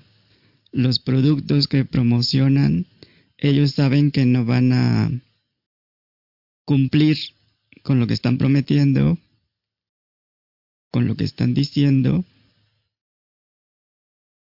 las vacunas o medicamentos o productos de todo tipo.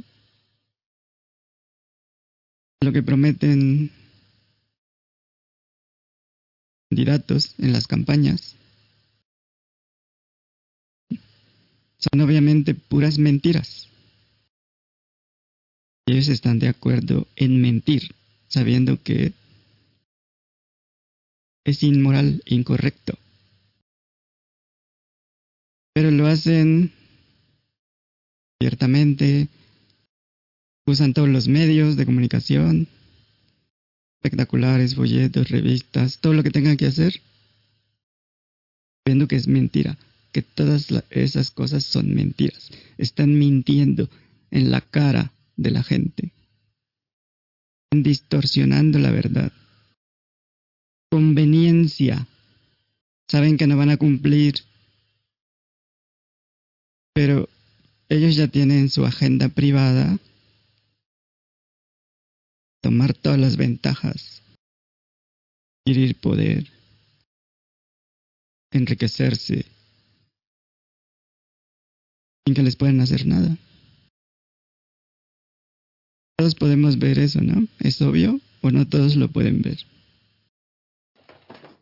Eso que hablas de la verdad y la mentira, en lo particular sí me crea alguna duda porque la mentira es parte de la ignorancia y por ende de la elección de la conciencia de, de mantenerse en la ignorancia este, o, no, o, no sería así.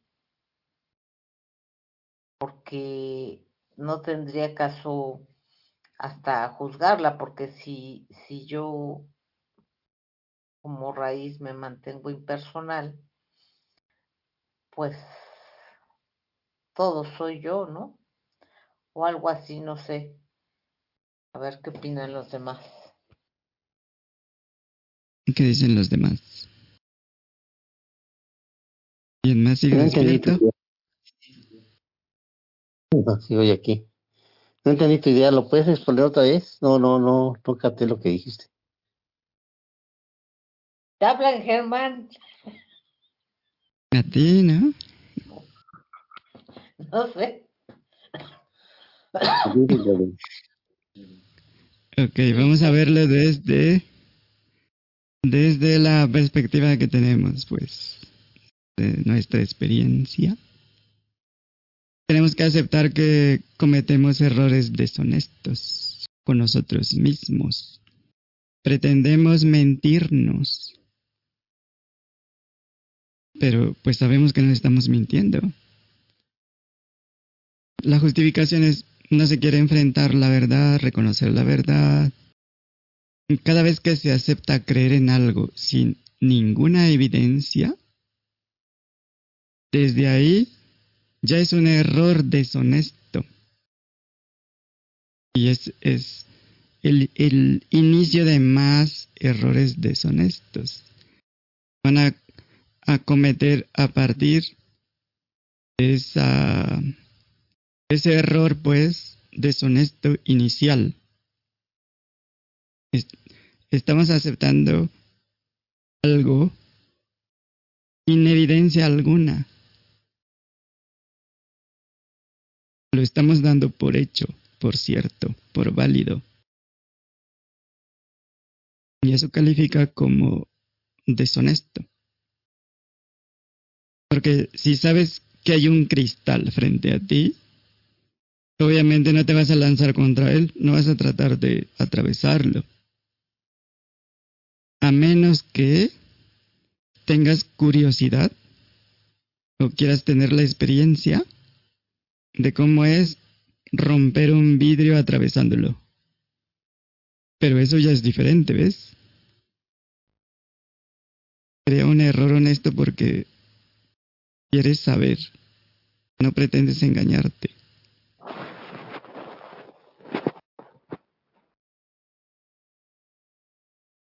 Entonces sí, como, conciencia absoluta, elegimos todo. Y eso incluye todo tipo de actividades. Sin embargo, estamos conscientes de eso, estamos alineados con eso,